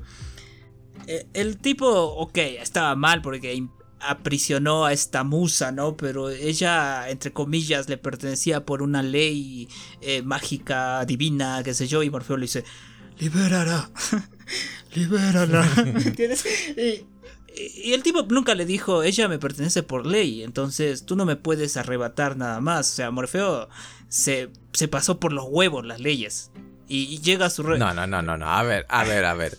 Ellos hablaron, eh, Morfeo y la musa hablaron y ella claramente le dice, no puedes ayudarme directamente, o sea, no puedes, Claro. digamos, obligarle eh, o, o que de alguna manera él, si él no quiere, eh, hacer que me libere. Pero nada impide que subrepticialmente le siembres en la cabeza cierta idea como para que me termine liberando, ¿sabes? Entonces, bueno, es un aprovecha el bug de manual, ¿sabes? Claro, o sea, pero se cagó en las leyes, o sea, es como... Ay, no, pero, pero, pero me dio cringe, dije, pero le pertenece legalmente, porque el, el escritor no dice, pero hay leyes, hay algo Pero ¿de qué lado estás, cabrón? ¿Estás del lado del tipo? Estamos hablando de la opresión ma- machista patriarcal y vos estás del lado del tipo que tiene encadenado No, la no. doña en el fondo de su casa, ¿sabes? Y estás, y estás enojado encima contra el sistema porque le permitieron que la libere. No, no, no, no, no, es que... esto- Vos querías que la siga teniendo ahí, esclava. eh, escucha, escúchame, papá. Eh, no, es que, es que llega, es que tengo, le tengo odio a Morfeo y su cara. Claro, cualquier cosa que haga, Sí. o sea, de repente ahora vas a decir que fue Morfeo el que vivió a Bakugo, ¿sabes? Ya solamente por, por seguir odiándolo, ¿sabes? Ah, no. No, es que, es que, es que, es que me hubiera. Es que, es que Morfeo en toda la serie está. Las leyes son para algo, hay que respetarlas, ¿sabes? Todas leyes, leyes, leyes. Voy a hacer mis leyes, voy a respetar las leyes, todos tenemos responsabilidades, cosas así. Y en este episodio llega y dice, libérala. ¿Me entiendes? No, no, no, no hay un momento en que, Bueno, en que trata de ¿qué- luchar. ¿qué, diferen- ¿Qué diferencia hay entre esto y el resto de los episodios? Que acá se están metiendo con un culito de Morfeo, ¿entiendes? Claro. Entonces ahí es, cuando, ahí es cuando te muestra su lado más humano porque dice, mira, iba todo bien hasta que te metiste con mi polola, bro, y bueno, la cagaste. Pasaste, cruzaste la línea, ¿sabes? Entonces ahí ya, Ya. a la mierda las leyes, a la, a la mierda, como dijera Mateo, ¿sabes? Claro, el poder del amor, algo así. Sí, el poder del Mm. amor, efectivamente. Eh, te iba a preguntar. Esta chica sale en el, en el cómic. La, la musa con Morfeo. ¿Hay, hay algo? Sí, sí, sí. Porque para mí me gustó la historia de que tuvieron un hijo y el hijo se murió y cosas así, ¿sabes?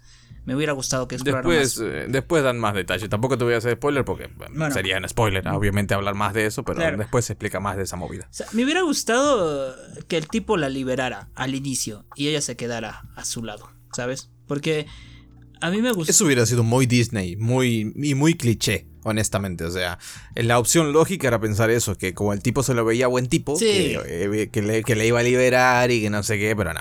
Lo que la serie te trata de decir es todos los humanos son unos hijos de puta, en especial los escritores, así como los ves, tan, tan, tan recatados son unos hijos de puta. ¿Sabes? No, eh, los escritores que locos, porque ese, ese viejito eh, le pidió un besoar, me parece, para darle a la musa. Yo siento que este era un tipo que hacía rituales y cosas así, ¿sabes? Cosas locas. Y por eso también encontré una musa, entonces. Eso, pero me hubiera gustado, me hubiera gustado que Morfeo vaya a un juicio loco con él, ¿sabes? Y, y la ganara así. pero no que le dijera, Como si, fuera, como si fuera un trofeo, otra vez, el patriarcado. no, pero, pero que, que las leyes se cambiaran por ella, por su situación. Eso me hubiera gustado. Porque ella. Bueno, pero ella, ella lo dijo, ella lo dijo. Claro. O sea, cuando terminó toda la movida, ella dice, mira, me voy de acá, mm, voy a tratar de cambiar estas leyes que me mantuvieron cautivo Claro. tantos años, bla, bla, bla, bla, bla. ya, bla, pero me hubiera gustado Sí. que Morfeo le ayude a cambiar las leyes para liberarla y cosas así. Eso. No que. Nah, pero no que- hay mucho odio detrás, hay mucho, hay mucha historia Claro. entre Morfeo y la musa, así que Ah, bueno. tampoco es como que Morfeo la haya perdonado de todo lo que pasó, ¿sabes? Y le dio una mano. Por, es como que aparezca tu ex un día y te dice, "Ay, me han apuñalado, no me das una curita y vos se la das por todo lo que vivieron, ¿sabes? Pero tampoco, eso significa que no le vas a dar la llave de tu casa y tampoco la vas a ayudar, no, no. O sea, no, no, no te pases, eso es pasarse de pinche lanza. Bueno, bueno, pero, pero es que, es que se, me, se me hizo tan fuera del personaje, pero, pero también creo que es, ese es el Morfeo que recién salió de la prisión, ¿no? Sí, sí, sí. Era, era como que, porque fíjate que ella ve en el diario, este, en tiempo real, cómo se había despertado la, la señorita Unity. La bella durmiente, Sí. Unity. Ajá. Y, entonces ah, te, da como a entender que sí, que esto sucede apenas un poco después de eso. Mm, es como que de- se puso la ropa y, en- y, y- y escuchó el llamado de ella, ¿no? Sí, sí, sí. Bueno. Y dijo, todo lo demás puede esperar, mi amorcito me llama. Sí, y se fue, ¿sabes? Entonces, esto, esto es antes de que llegue con Lucian. Bueno, no sé si antes, pues, no, no, no puede ser tan tan antes porque estaba no tenía poderes básicamente, o sea, como él te- tiene que haber recuperado algo del poder que tenía, tal vez después de que se encontró con, Con Constantine Ah, con Joanna. y, sí, sí. y recu- y recuperó la, la, la arena, ¿no? Que la arena es básicamente lo que le permite moldear un poco la, la realidad y los sueños, ¿no? Ya, pero él le puso ideas dentro de los sueños. Sí, ah, sí, o sea, dentro del tipo parece que tenía pesadillas constantemente y lo hacía soñar y le llegaban ahí las la inspiración. Mm. Un, un poco unas ideas de mierda también. Sí, yo también, yo también dije, ah, te gustan las ideas, ahora vas a tener ideas. Y yo pensé, Fíjate que, yo pensé que con el personaje del tipo, o sea, también se hace mucho hincapié en eso de, ay, pero ¿cómo, ¿cómo puedes escribir esto siendo que tú eres hombre? Y él dice, no pasa nada, si yo soy un feminista. Es un poco el meme de, de Norman Osborn, ¿sabes? aliade. ¿Sabes? Yo también soy un poco feminista, ¿sabes? soy aliada, amiga, por favor. Sí, soy una aliada, no, no, no hace falta que preguntes. ¿sabes? Me gustó, me gustó, Ah. estuvo, estuvo, estuvo chistoso. ¿De dónde sale esta parte femenina de ti? Le preguntan, ¿no? Eh, De la tipa que tengo encerrada en el ático. Eso. me, hubiera, me hubiera gustado que encuentren a la tipa en la habitación del tipo, ¿sabes? Eso me hubiera gustado. Esa era una buena eh, recompensa para lo que hizo. Que, que encontraran a la musa atrapada en la habitación y dijeran, este tipo es una mierda, apresó a una mujer, porque... Porque, porque eso hubiera sido un poco de justicia verdadera, ¿sabes? Porque la musa le dice a, a- a Morfeo al final, no le hagas nada, o sea, ya está. Ya, pero no quedó, no quedó bien tampoco, porque al final lo que él dice es no puedo pensar en nada, ¿sabes? Es como que su mente quedó completamente en blanco después de lo que pasó. Ya se volvió O sea, hater. ya eh, se volvió, sí, se volvió, se volvió persona promedio de Twitter, Sí, ¿sabes? sí, sí. Entonces, Ento- pero, pero me hubiera gustado que encuentren a la chica y, y el tipo quede como lo que es, ¿no? Un alguien que apresó a una mujer y ya está, una persona y ya está, y, y que lo encierren también quizás. ¿Entiendes? Pero la, la, idea de que se cortó las manos para escribir porque, porque las ideas le venían a la, a, la, a la, mente estuvo genial, pero como dices, eran ideas de mierda también. Algunos estaban bien, pero después empezó a divagar y ya, ya. eso es como vos cuando me pasas tus, tus, bocetos de lo que escribiste y yo te digo, no, Gabo, esto no, no. no estamos en 2022, esto no se puede publicar y, tenemos que descartarlo, ¿sabes? Sí, sí. Quememos esta cosa. Quememos esto, nunca existió. El tipo se volvió como, como, como J.K. Rowling, ¿no? De Harry Potter, le pusieron una franquicia, todo, ¿no? Eh, tenía películas y toda la movida, ¿sabes? Pero ya no escribe más, ya no va a escribir nunca más en su vida. Ya no, ni, creo que aparezca nunca jamás tampoco, así que ya. olvídate de él. disfruta la historia como lo que es. que es de la musa, básicamente. un cuento, una un cuento de terror. Sí. Sí, sí, sí, ¿Sabes? Me recordó un poco a esta, estas historias, cuentos desde la cripta. ¿Viste esa serie? Que sean historias de terror. No, o sea, la conozco, sí, pero no, nunca llegué a ver, creo, ni un episodio, así que. Ya, son así, son, son personas que hacen cosas malas y al final les llega su escarmiento, ¿sabes? Entonces, eh, me recordó mucho, tiene un tono de eso. dijeron que iba a haber una un remake de esa serie más actual y, y, siento que historias como la de este, de este tipo estarían perfectas. Pero, pero me gustó, me gustó un montón. El se, nota, se nota que es fantasía, ¿sabes? Porque aquí en Argentina los políticos hacen de todo y no les pasa nunca nada, así que... es, es, todo ficción, se nota que es mucha ficción. Sí, se nota que sí. pero bueno, eh, la musa tenía hermanas, pero las hermanas eran las chicas que decían el futuro, que te respondían cosas, ¿no? Eh, o sea, ellas también son musas. Son todas partes de la misma movida al final. Y ya estaría, no sé qué más quieres hablar. Yo creo que hemos cubierto más o menos todo. Nos ¿no? faltó Lucifer. No, Lucifer nos faltó. ¿Qué tal la pelea con ah, Sí, sí. O sea, bien. Yo, obviamente aquí entra en juego lo de no esperes peleas superheroicas, no hay grandes coreografías de acción ni nada por el estilo. Aquí estás, como vos te quejabas, me decías, no, pero ¿cómo es posible? Morfeo siendo la porquería que es, ¿cómo le ganó a Lucifer que es el ser más poderoso? A ver, no es una pelea de poder, no estaban tirando Kamehamehas, no iba por ahí la cosa. De hecho, en el cómic él no se enfrenta, como te había dicho yo con Lucifer, se enfrenta con el mismo tipo que, le, que, tenía su casco, se enfrenta con él. Y bueno, Lucifer no queda tanto como un pelele como queda en la serie. Y lo ver como que es el más poderoso y al final resulta que son mierdas. Pero, pero nada, o sea, muy bien. A mí me gustó la adaptación porque mientras leía el cómic pensaba, ¿cómo carajo van a adaptar esto? ¿no? Es una movida como muy metafísica que, no, sé, no sé cómo lo van a hacer. Y, no, quedó bien, quedó bien. Se, notó el presupuesto ahí en todas esas escenas. Y, nada, no sé, me gustó, me gustó bastante. A, mí no me gustó. No me gustó. Dime, dime. Antes, antes, de, antes de dejar, no me gustó mucho lo de las escenas post créditos de Lucifer preparándose para una futura guerra. ¿Sabes? Creo que están como eh, sembrando unas semillas de algo que puede parecer que es muy grande y después me parece que no va a ser para tanto. Sí, porque sale Venom y toda la cosa. Yo soy Venom. Vamos a expandir el infierno, ¿sabes? Eh, a mí no me gustó cómo le ganó a Lucifer. Soy la esperanza. O sea, a, vos básicamente no te gustó nada de lo que hizo Morfeo en toda, la serie. O sea, eso es la realidad. Es que Lucy, al menos te gustó cuando fue y lo agarró a Deseo por el, por el, pelo y lo agarró. Y yo creo que me hizo reír esa escena, ¿sabes? Porque yo pensé que Deseo iba a decir como Dross, ¡ay, la perra lo está disfrutando! ¿Sabes? Porque yo, el Morfeo lo agarró así del pelo y le dice, no me vuelvas a tocar las pelotas. Y Deseo, sí, papi. Digo, no, no lo haré más. La próxima vez me olvidaré de que eres familia. eh, pero, pero, o sea, dice, soy la esperanza. O sea, Lucifer es un chat, ¿me entiendes? Lucifer fácilmente le dice, bueno, yo soy la desesperanza, jodete, muérete. ya, pero yo creo que la, la, desesperanza no le puede ganar a la esperanza. La desesperanza es una sensación muy breve y momentánea que tenemos a veces de mierda, todo está perdido.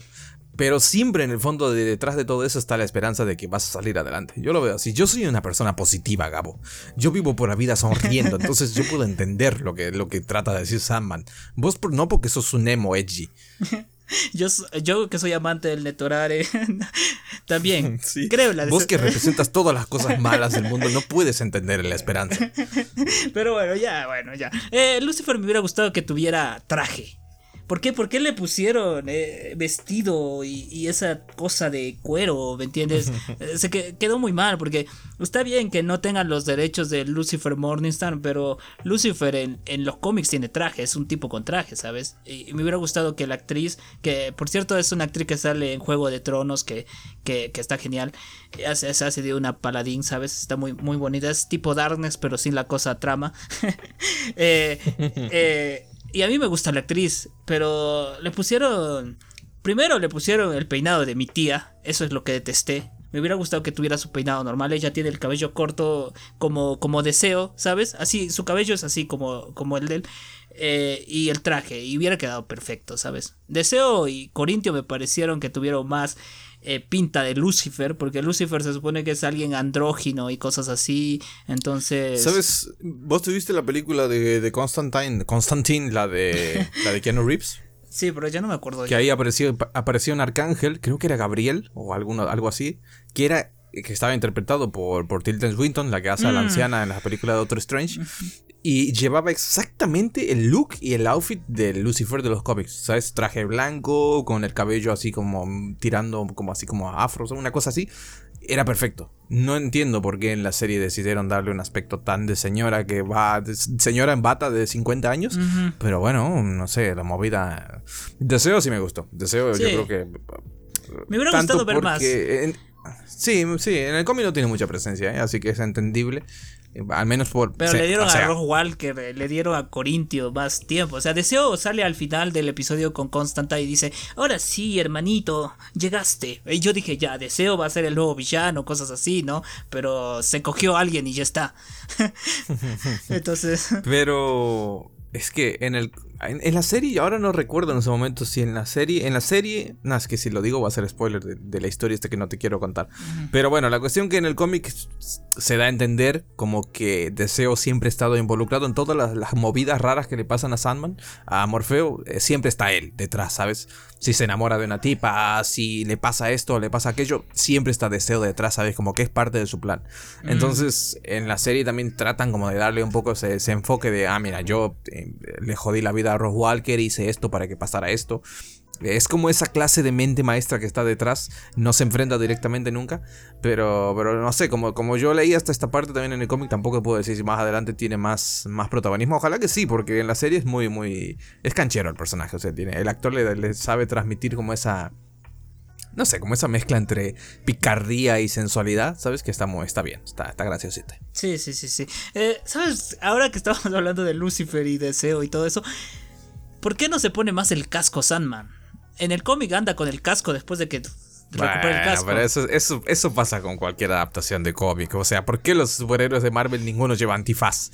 ninguno lleva los típicos cascos. Eso porque el actor dice, papá, mira esta cara. ¿Vos crees que yo la voy a tapar con esa puta mierda? De que... No, no, no, no pero, el casco es lindo, el casco me gusta a mí un montón. Es un casco de mosca de mierda. O sea, no es lindo, es, es, funcional, sirve para lo que es. Exactamente qué hace, nadie lo sabe, pero bueno, es, para es hacer que Sande, para que hacer que Morfeo se vea fachero. Ya, pero, pero se supone que lo estaba buscando el casco para recuperar su poder. Sin el casco no tiene todo el poder, supongo. Sí. Sí, sí, sí. Bueno, eso. Yo entiendo que más bien no es que el casco como tal sirva para algo, sino que él imbuyó de, de su propio poder y su energía a ciertos objetos. Como el rubí. Es lo que pasa un poco como el rubí, ¿sabes? Ah. Que, que, al romperse, eh, todo el poder que estaba ahí le volvió a él y se volvió súper, mega, super saiyajin, ultra instinto, ¿sabes? Entonces, bueno. Ya, ahora, ahora hay que cerrar con esto. El hijo de Lita. ¿Qué pasa con el hijo de Lita? Es un mm. nuevo Vortex. Un, un vórtice. Vortex, ¿por qué le estoy diciendo Vortex? es un nuevo vórtice. no, no sé, no sé si eso, de nuevo, esto eh, pasa así en el cómic, o sea, esa secuencia es igual, más o menos todo, pero también es un segmento que ya queda para más adelante que no sé lo que va a pasar. Por un lado mejor, porque si no ya me hubiera spoileado y ahora no tendría la, intriga. Pero, aunque me hago una idea, ¿eh? por algo que, por un medio spoiler que me comí, me puedo hacer una idea de, de qué representa ese hijo. Y, no sé, tengo, tengo curiosidad por ver cómo lo van a adaptar después. Ya, pero al final es el hijo de Morfeo. Le hizo un espíritu santo. Es hijo de Morfeo. No, no, es hijo de Morfeo.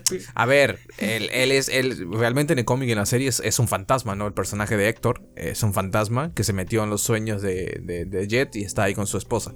Pero se entiende que todo lo que es creado en la ensoñación, y esto incluye al hijo que esos hicieron ahí con el delicioso, es parte, es, viene a ser propiedad de Morfeo, ¿sabes? Si vos cagas en la ensoñación, también es propiedad de Morfeo. Entonces, le pertenece a él, por derecho. Es una de las típicas reglas antiguas, ¿sabes? Entonces, nada, ahora veremos qué hace. A mí me dio risa cuando Lita está recostada en la cama con su traje y sabemos que está embarazada y sale Héctor, ¿sabes? Y, y yo pensé que iban a tener una escena tierna y cosas así. Y Lita le pide que le haga cosas embarazadas. Y yo digo, ¿para qué ya? ¿Qué, más quiere Lita? ya no va a haber nada más. Golosa, dijiste. Sí, sí, sí, sí, sí, porque... porque que no tiene derecho la pobre mujer, cabrón. No, sí tiene, sí tiene, pero... Pero, o sea... Hoy estás muy machirulo, ¿eh? Hoy estás muy patriarcal. No, sé qué te sucede. No, sé si te, algún, tuviste algún altercado con tu novia, pero... No, no. Así el programa no, ¿eh? No, no. no, no, es que, es que, es que me da risa porque también cuando Rose entra al sueño de Lita, Lita está cogiendo y, la mira y dice, Rose. Y yo pensé que se iba a hacer a un lado, se iba a tapar, qué sé yo. Pero está siguiéndola ahí, ¿sabes? Está viendo cómo se... está, está, está, ahí y su amiga está cruzando. Es como si, no sé, tío. Si tú ves a tu amigo cogiendo... Pero, a ver, si vos te estás en tu sueño, en tu sueño, en el que esperas que ya que te joden todo el día en el vida real, no aparezca nadie y de repente se aparece. Es como que yo en mi sueño estoy dándolo todo con Scarlett Johansson y de repente aparece Gabo en mi sueño. Yo no voy a parar de cogerme Scarlett Johansson porque aparezcas vos. O sea, ¿qué clase de Pero no te mata el mood, no te mata el en mood. Todo, en todo caso, te diría, Gabo, no te puedo, no puedo compartir, pero te puedo dejar que filmes. Y te dejo ahí, ¿sabes? Que, que, que vos Qué enfermo, qué enfermo eres, qué enfermo. Me jodes a mí, pero ya, tú ya se te salió lo machirulo a ti. No, pero bueno, te tengo que dejar participar. Soy un buen amigo y te tengo que dejar participar de alguna manera, pero parar, a ver. No paré ni cuando me agarraron con mi, aquí en el mundo real con una exnovia que tenía, que llegaron los padres, nos encontraron ahí, era como, bueno, hay que seguir, ¿no? ¿Qué vamos a hacer? Saludé a los, a los suegros y pasaron y fue la cosa, ¿sabes? ok, bueno, es normal en Argentina es eso. Típico casual. Sí, sí, sí. Pero bueno, eso me dio risa. Y, me interesa el hijo, porque el hijo yo sentí que era como otra Rose, ¿sabes? Entonces, pero bueno. Veremos, veremos. No hay que hacer, no hay que sacar conclusiones precipitadas. Esta, esta nueva temporada sería contra Lucifer. Me imagino, después de esa escena por Es lo que te quieren hacer creer. Pero por eso te digo que eh, por lo que leí, que, esto ya es algo que se escapa a mí, a mí, a lo que yo leí, pero por lo que vi en los comentarios, la gente estaba un poco así, los que ya leyeron el cómic completo estaban en plan, eh, están levantando el hype, después no va a ser para tanto, que la gente se va a pensar que esto es algo, una super batalla, guerra fatal, no sé cuánto, pero realmente no va a ser tan así la cosa. Así que... Sí, porque también digo, Lucifer no tiene ganas de pelear, se ve que no tiene ganas de pelear, ¿sabes? Es que no, mm, digan, bueno, no sé, depende cómo lo verá él, pero ¿qué beneficio obtienen ¿no? De, yo creo que es más una cosa del resto de los demonios que se quieren apoderar del, del reino de, de, Morfeo y ya está, ¿sabes? Pero ¿para qué? O sea, ¿qué, ¿qué, ganarían? ¿Cómo funciona eso de los reinos? ¿Los, ¿Los, demonios se pueden mudar al reino de la enseñación y vivir ahí? ¿Es como tener un condominio? No sé, la verdad que no. Ya, pero no dice Venom que ellos no pueden ir a otro lado, pero sí pueden expandir el infierno, ¿sabes? Porque no pueden salir del infierno, entonces supongo que es algo así. Bueno, veremos. No sé. Y ya está. ¿Qué calificación le pondríamos? Uf. Yo diría. Pero ¿Qué, calificación le, ¿Qué calificación le pusimos a, The Voice y a. A The Voice no le pusimos calificación. Y a Moon Knight. No, a The Voice no le pusimos calificación. Y a Moon Knight seguramente le habríamos puesto 4, un palumpas, algo así. Sí, sí, Moon Knight 4. Menos de 4 yo no le puedo poner. Yo, un 4. 4. ya 4, ponle. 4 sólido, para mí es 4 un palumpas. Yo le voy a poner 3.8 por Morfeo. ya, sin Morfeo la serie es un 4.5. Con Morfeo es un 3.8. Y ahora la, la pregunta importante, la que le va a dar título a clickbait al programa, ¿es o no es la mejor adaptación de cómics en serie del año? Ah, no he leído el cómic, no he leído el cómic, así que yo no puedo responder ¿Y como serie individual? Yo creo que el título del programa debe ser Sandman, la serie más progre que todos aman. si quieres que te funes. sí. eh, pero la serie que fue salvada por un cuervo, te dije, porque Matthew a mí me fascinó, ¿sabes?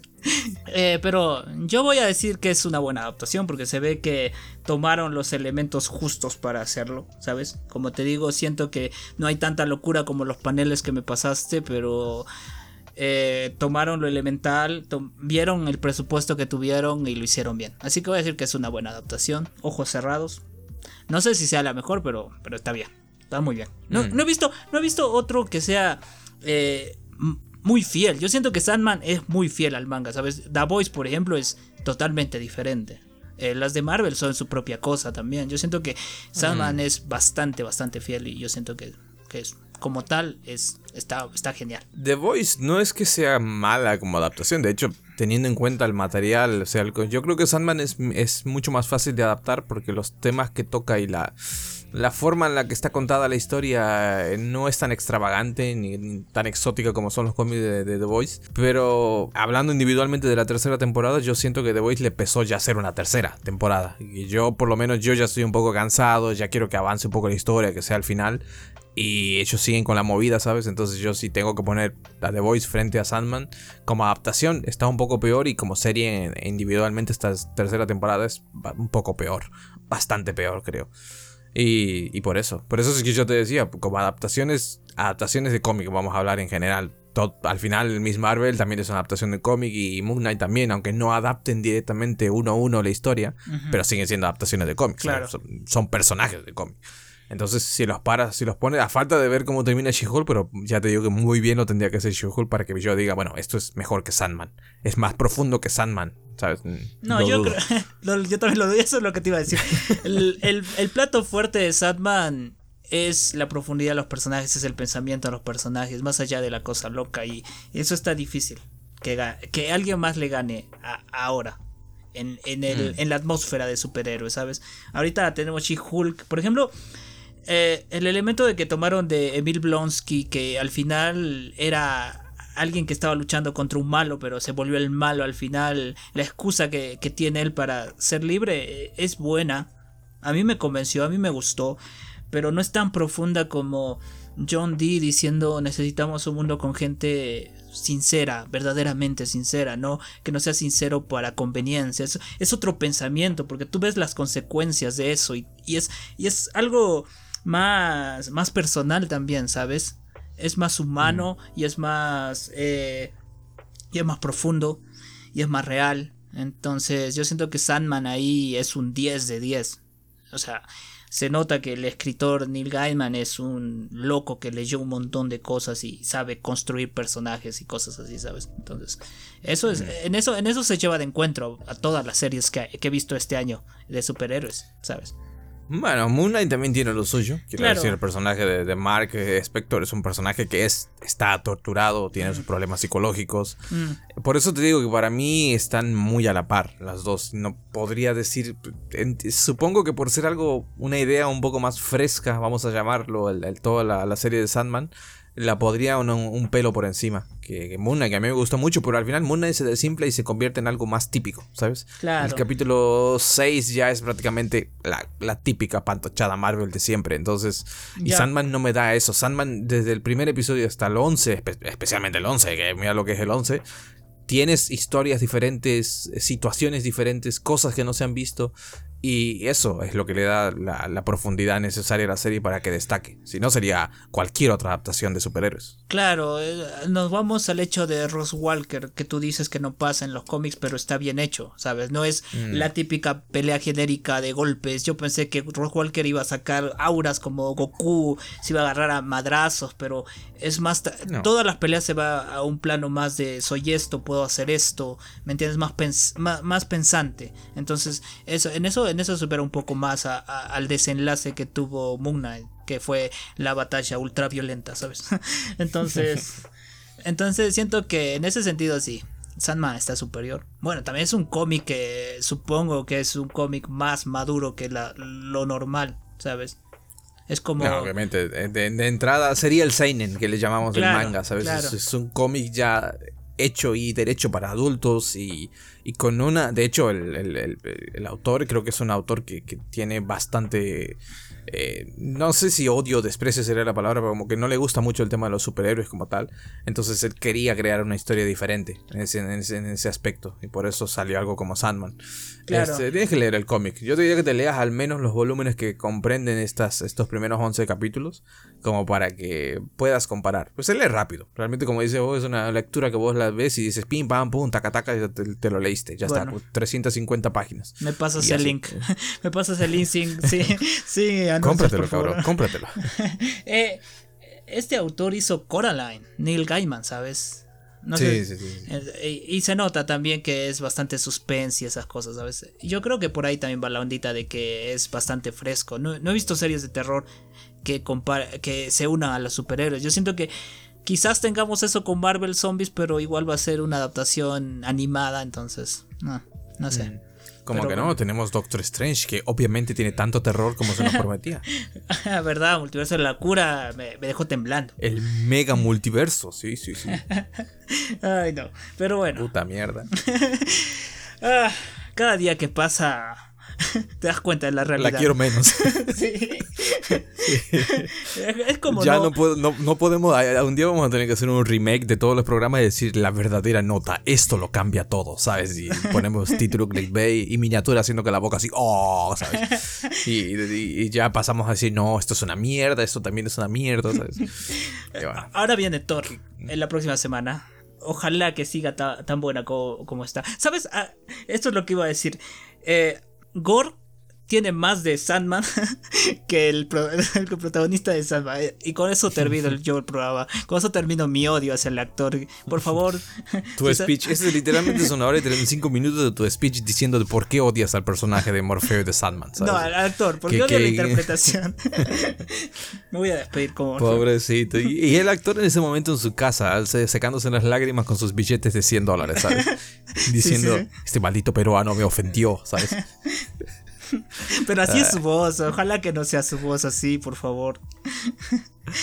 Nah, pero bueno, a ver, y si es, ¿qué le va a hacer el pobre? es como que yo un día me levante y me diga, ay, qué voz tan fea que tienes. Y ¿qué quieres que le haga, cabrón? Así, así. Ay, no, no sé. Y ya está. Dices Gore, y Gore justamente no es el mejor ejemplo porque ya sabemos lo, cómo fue la voz que le dio Christian Bale al, personaje de Gore. Ya, pero. con su voz de, pito psicótico. No, no, no. pero, pero, pero tiene la carita de, de Sandman. Le pones la peluca de. No digo que tienes maquillaje blanco. No me jodas, Gabo. Ya, ya estás. Vamos a cortar porque ya te estás poniendo en un. Ya estás siendo una Karen por completo, ¿eh? Ya, no, sabes qué, ya no sabes qué criticar. Que si el maquillaje, que, si la peluca, que si la voz. Pero, cabrón, dale un poco de crédito. Que hijo de puta, amigo. Ya, ya, ya está. ¿eh? Ya está, ya está, ya está. Vamos a ir cerrando porque ya sí nos vamos a pasar. Y, y nada, gente, espero que como siempre, espero que hayan disfrutado el programa. Espero que le den una oportunidad. Si han llegado hasta aquí y no se han visto Sandman, mírensela. Porque en serio que dejando de lado eh, las críticas de Gabo hacia la peluca del actor, la verdad es que la serie está muy bien. Sí, sí, sí. Y, yo la recomiendo, la recomiendo un montón. Este, para verla y después sentirse mal con uno mismo y con la humanidad, porque es lo que te hace sentir. Así que nada. Yo me despido y les dejo como, como siempre con Gabo que les va a recordar a dónde nos tienen que seguir, ¿verdad? Bueno, esta vez nos va a recordar Sandman síganos al Rincón Geek eh, en todos lados el Rincón Geek Seguramente ya unas cuantas chicas se les cayeron las bragas al escuchar esa voz, esa representación tan sexy que hiciste de la voz de... Yo te digo que eh, cuando lo escuchas en el Spotify, que te dije que sacaron como una especie de, de historias cortas para dormir con los actores, ¿sabes? Y, está mejor, ¿sabes? Cuando lo escuchas con tus auriculares ahí te habla suavecito el oído y te dice, tienes que dormirte o mañana no irás a la escuela.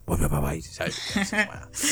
te empiezas, se, te hace un agua a las nalgas, ¿sabes? Pero bueno, ah, en, la serie es otra cosa. Sí, yo siento que la voz, por ejemplo, que le dio al rey de los gatos se escucha bien. ¿Sabes? A, mí, eh, yo, como yo lo escuché en latino, pues bueno, en latino es otra cosa, ¿no? Pero eh, el que tiene linda voz en, el latino es el Corintio. ¿Y sabes quién le pone la voz? Que yo después de que terminé de ver la serie dije, ¿quién le pone la voz al chabón?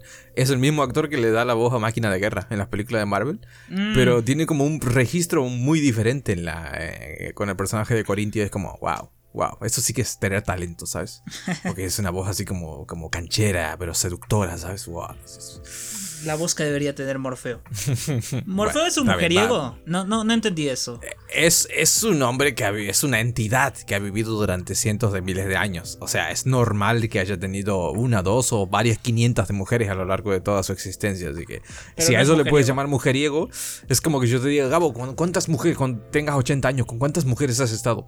Con 10. Ah, pero qué mujeriego, has estado con 10 mujeres. A ver, en el transcurso de 80 años has estado con 10 mujeres, cabrón. No es que seas mujeriego, es que sos una puta mierda la, verdad, ¿sabes? Es que mis relaciones duran bastante, por favor, tío. sí. Una duró desde los, de los 10 hasta los 30, claro. Se justificaba el chabón. ¿viste? Claro. Y bueno, A mí cuando me está. preguntan si tuve una de 15 años, ya cuenta como por 10, ¿sabes? Claro, cuenta como 20 No, novias. La, la verdad es que te, te aferraste a eso como si fuera el último clavo ardiendo que quedaba y no la dejabas ir, cabrón. Era Eras como. Lita soñaba con ella y cosas así. Sí, el, pa- el patriarcado, como siempre, ¿sabes? No seas así. Bueno, listo, listo, gente. Ya nos vamos, nos vamos y, y nos vamos la siguiente semana con algo que no sé qué será. Probablemente sea anime o probablemente sea alguna película. Veremos qué, qué se nos ocurre. O sea, Nos algo vemos. de. Bye, bye. Miller ya haz algo. Sí. Mañana las noticias. Ezra Miller ha, ha robado un tanque y está atacando la ciudad. Ojalá. Sería genial. Ojalá, ojalá. Yo me haría el programa con eso directamente. Sí, sí. Y ya.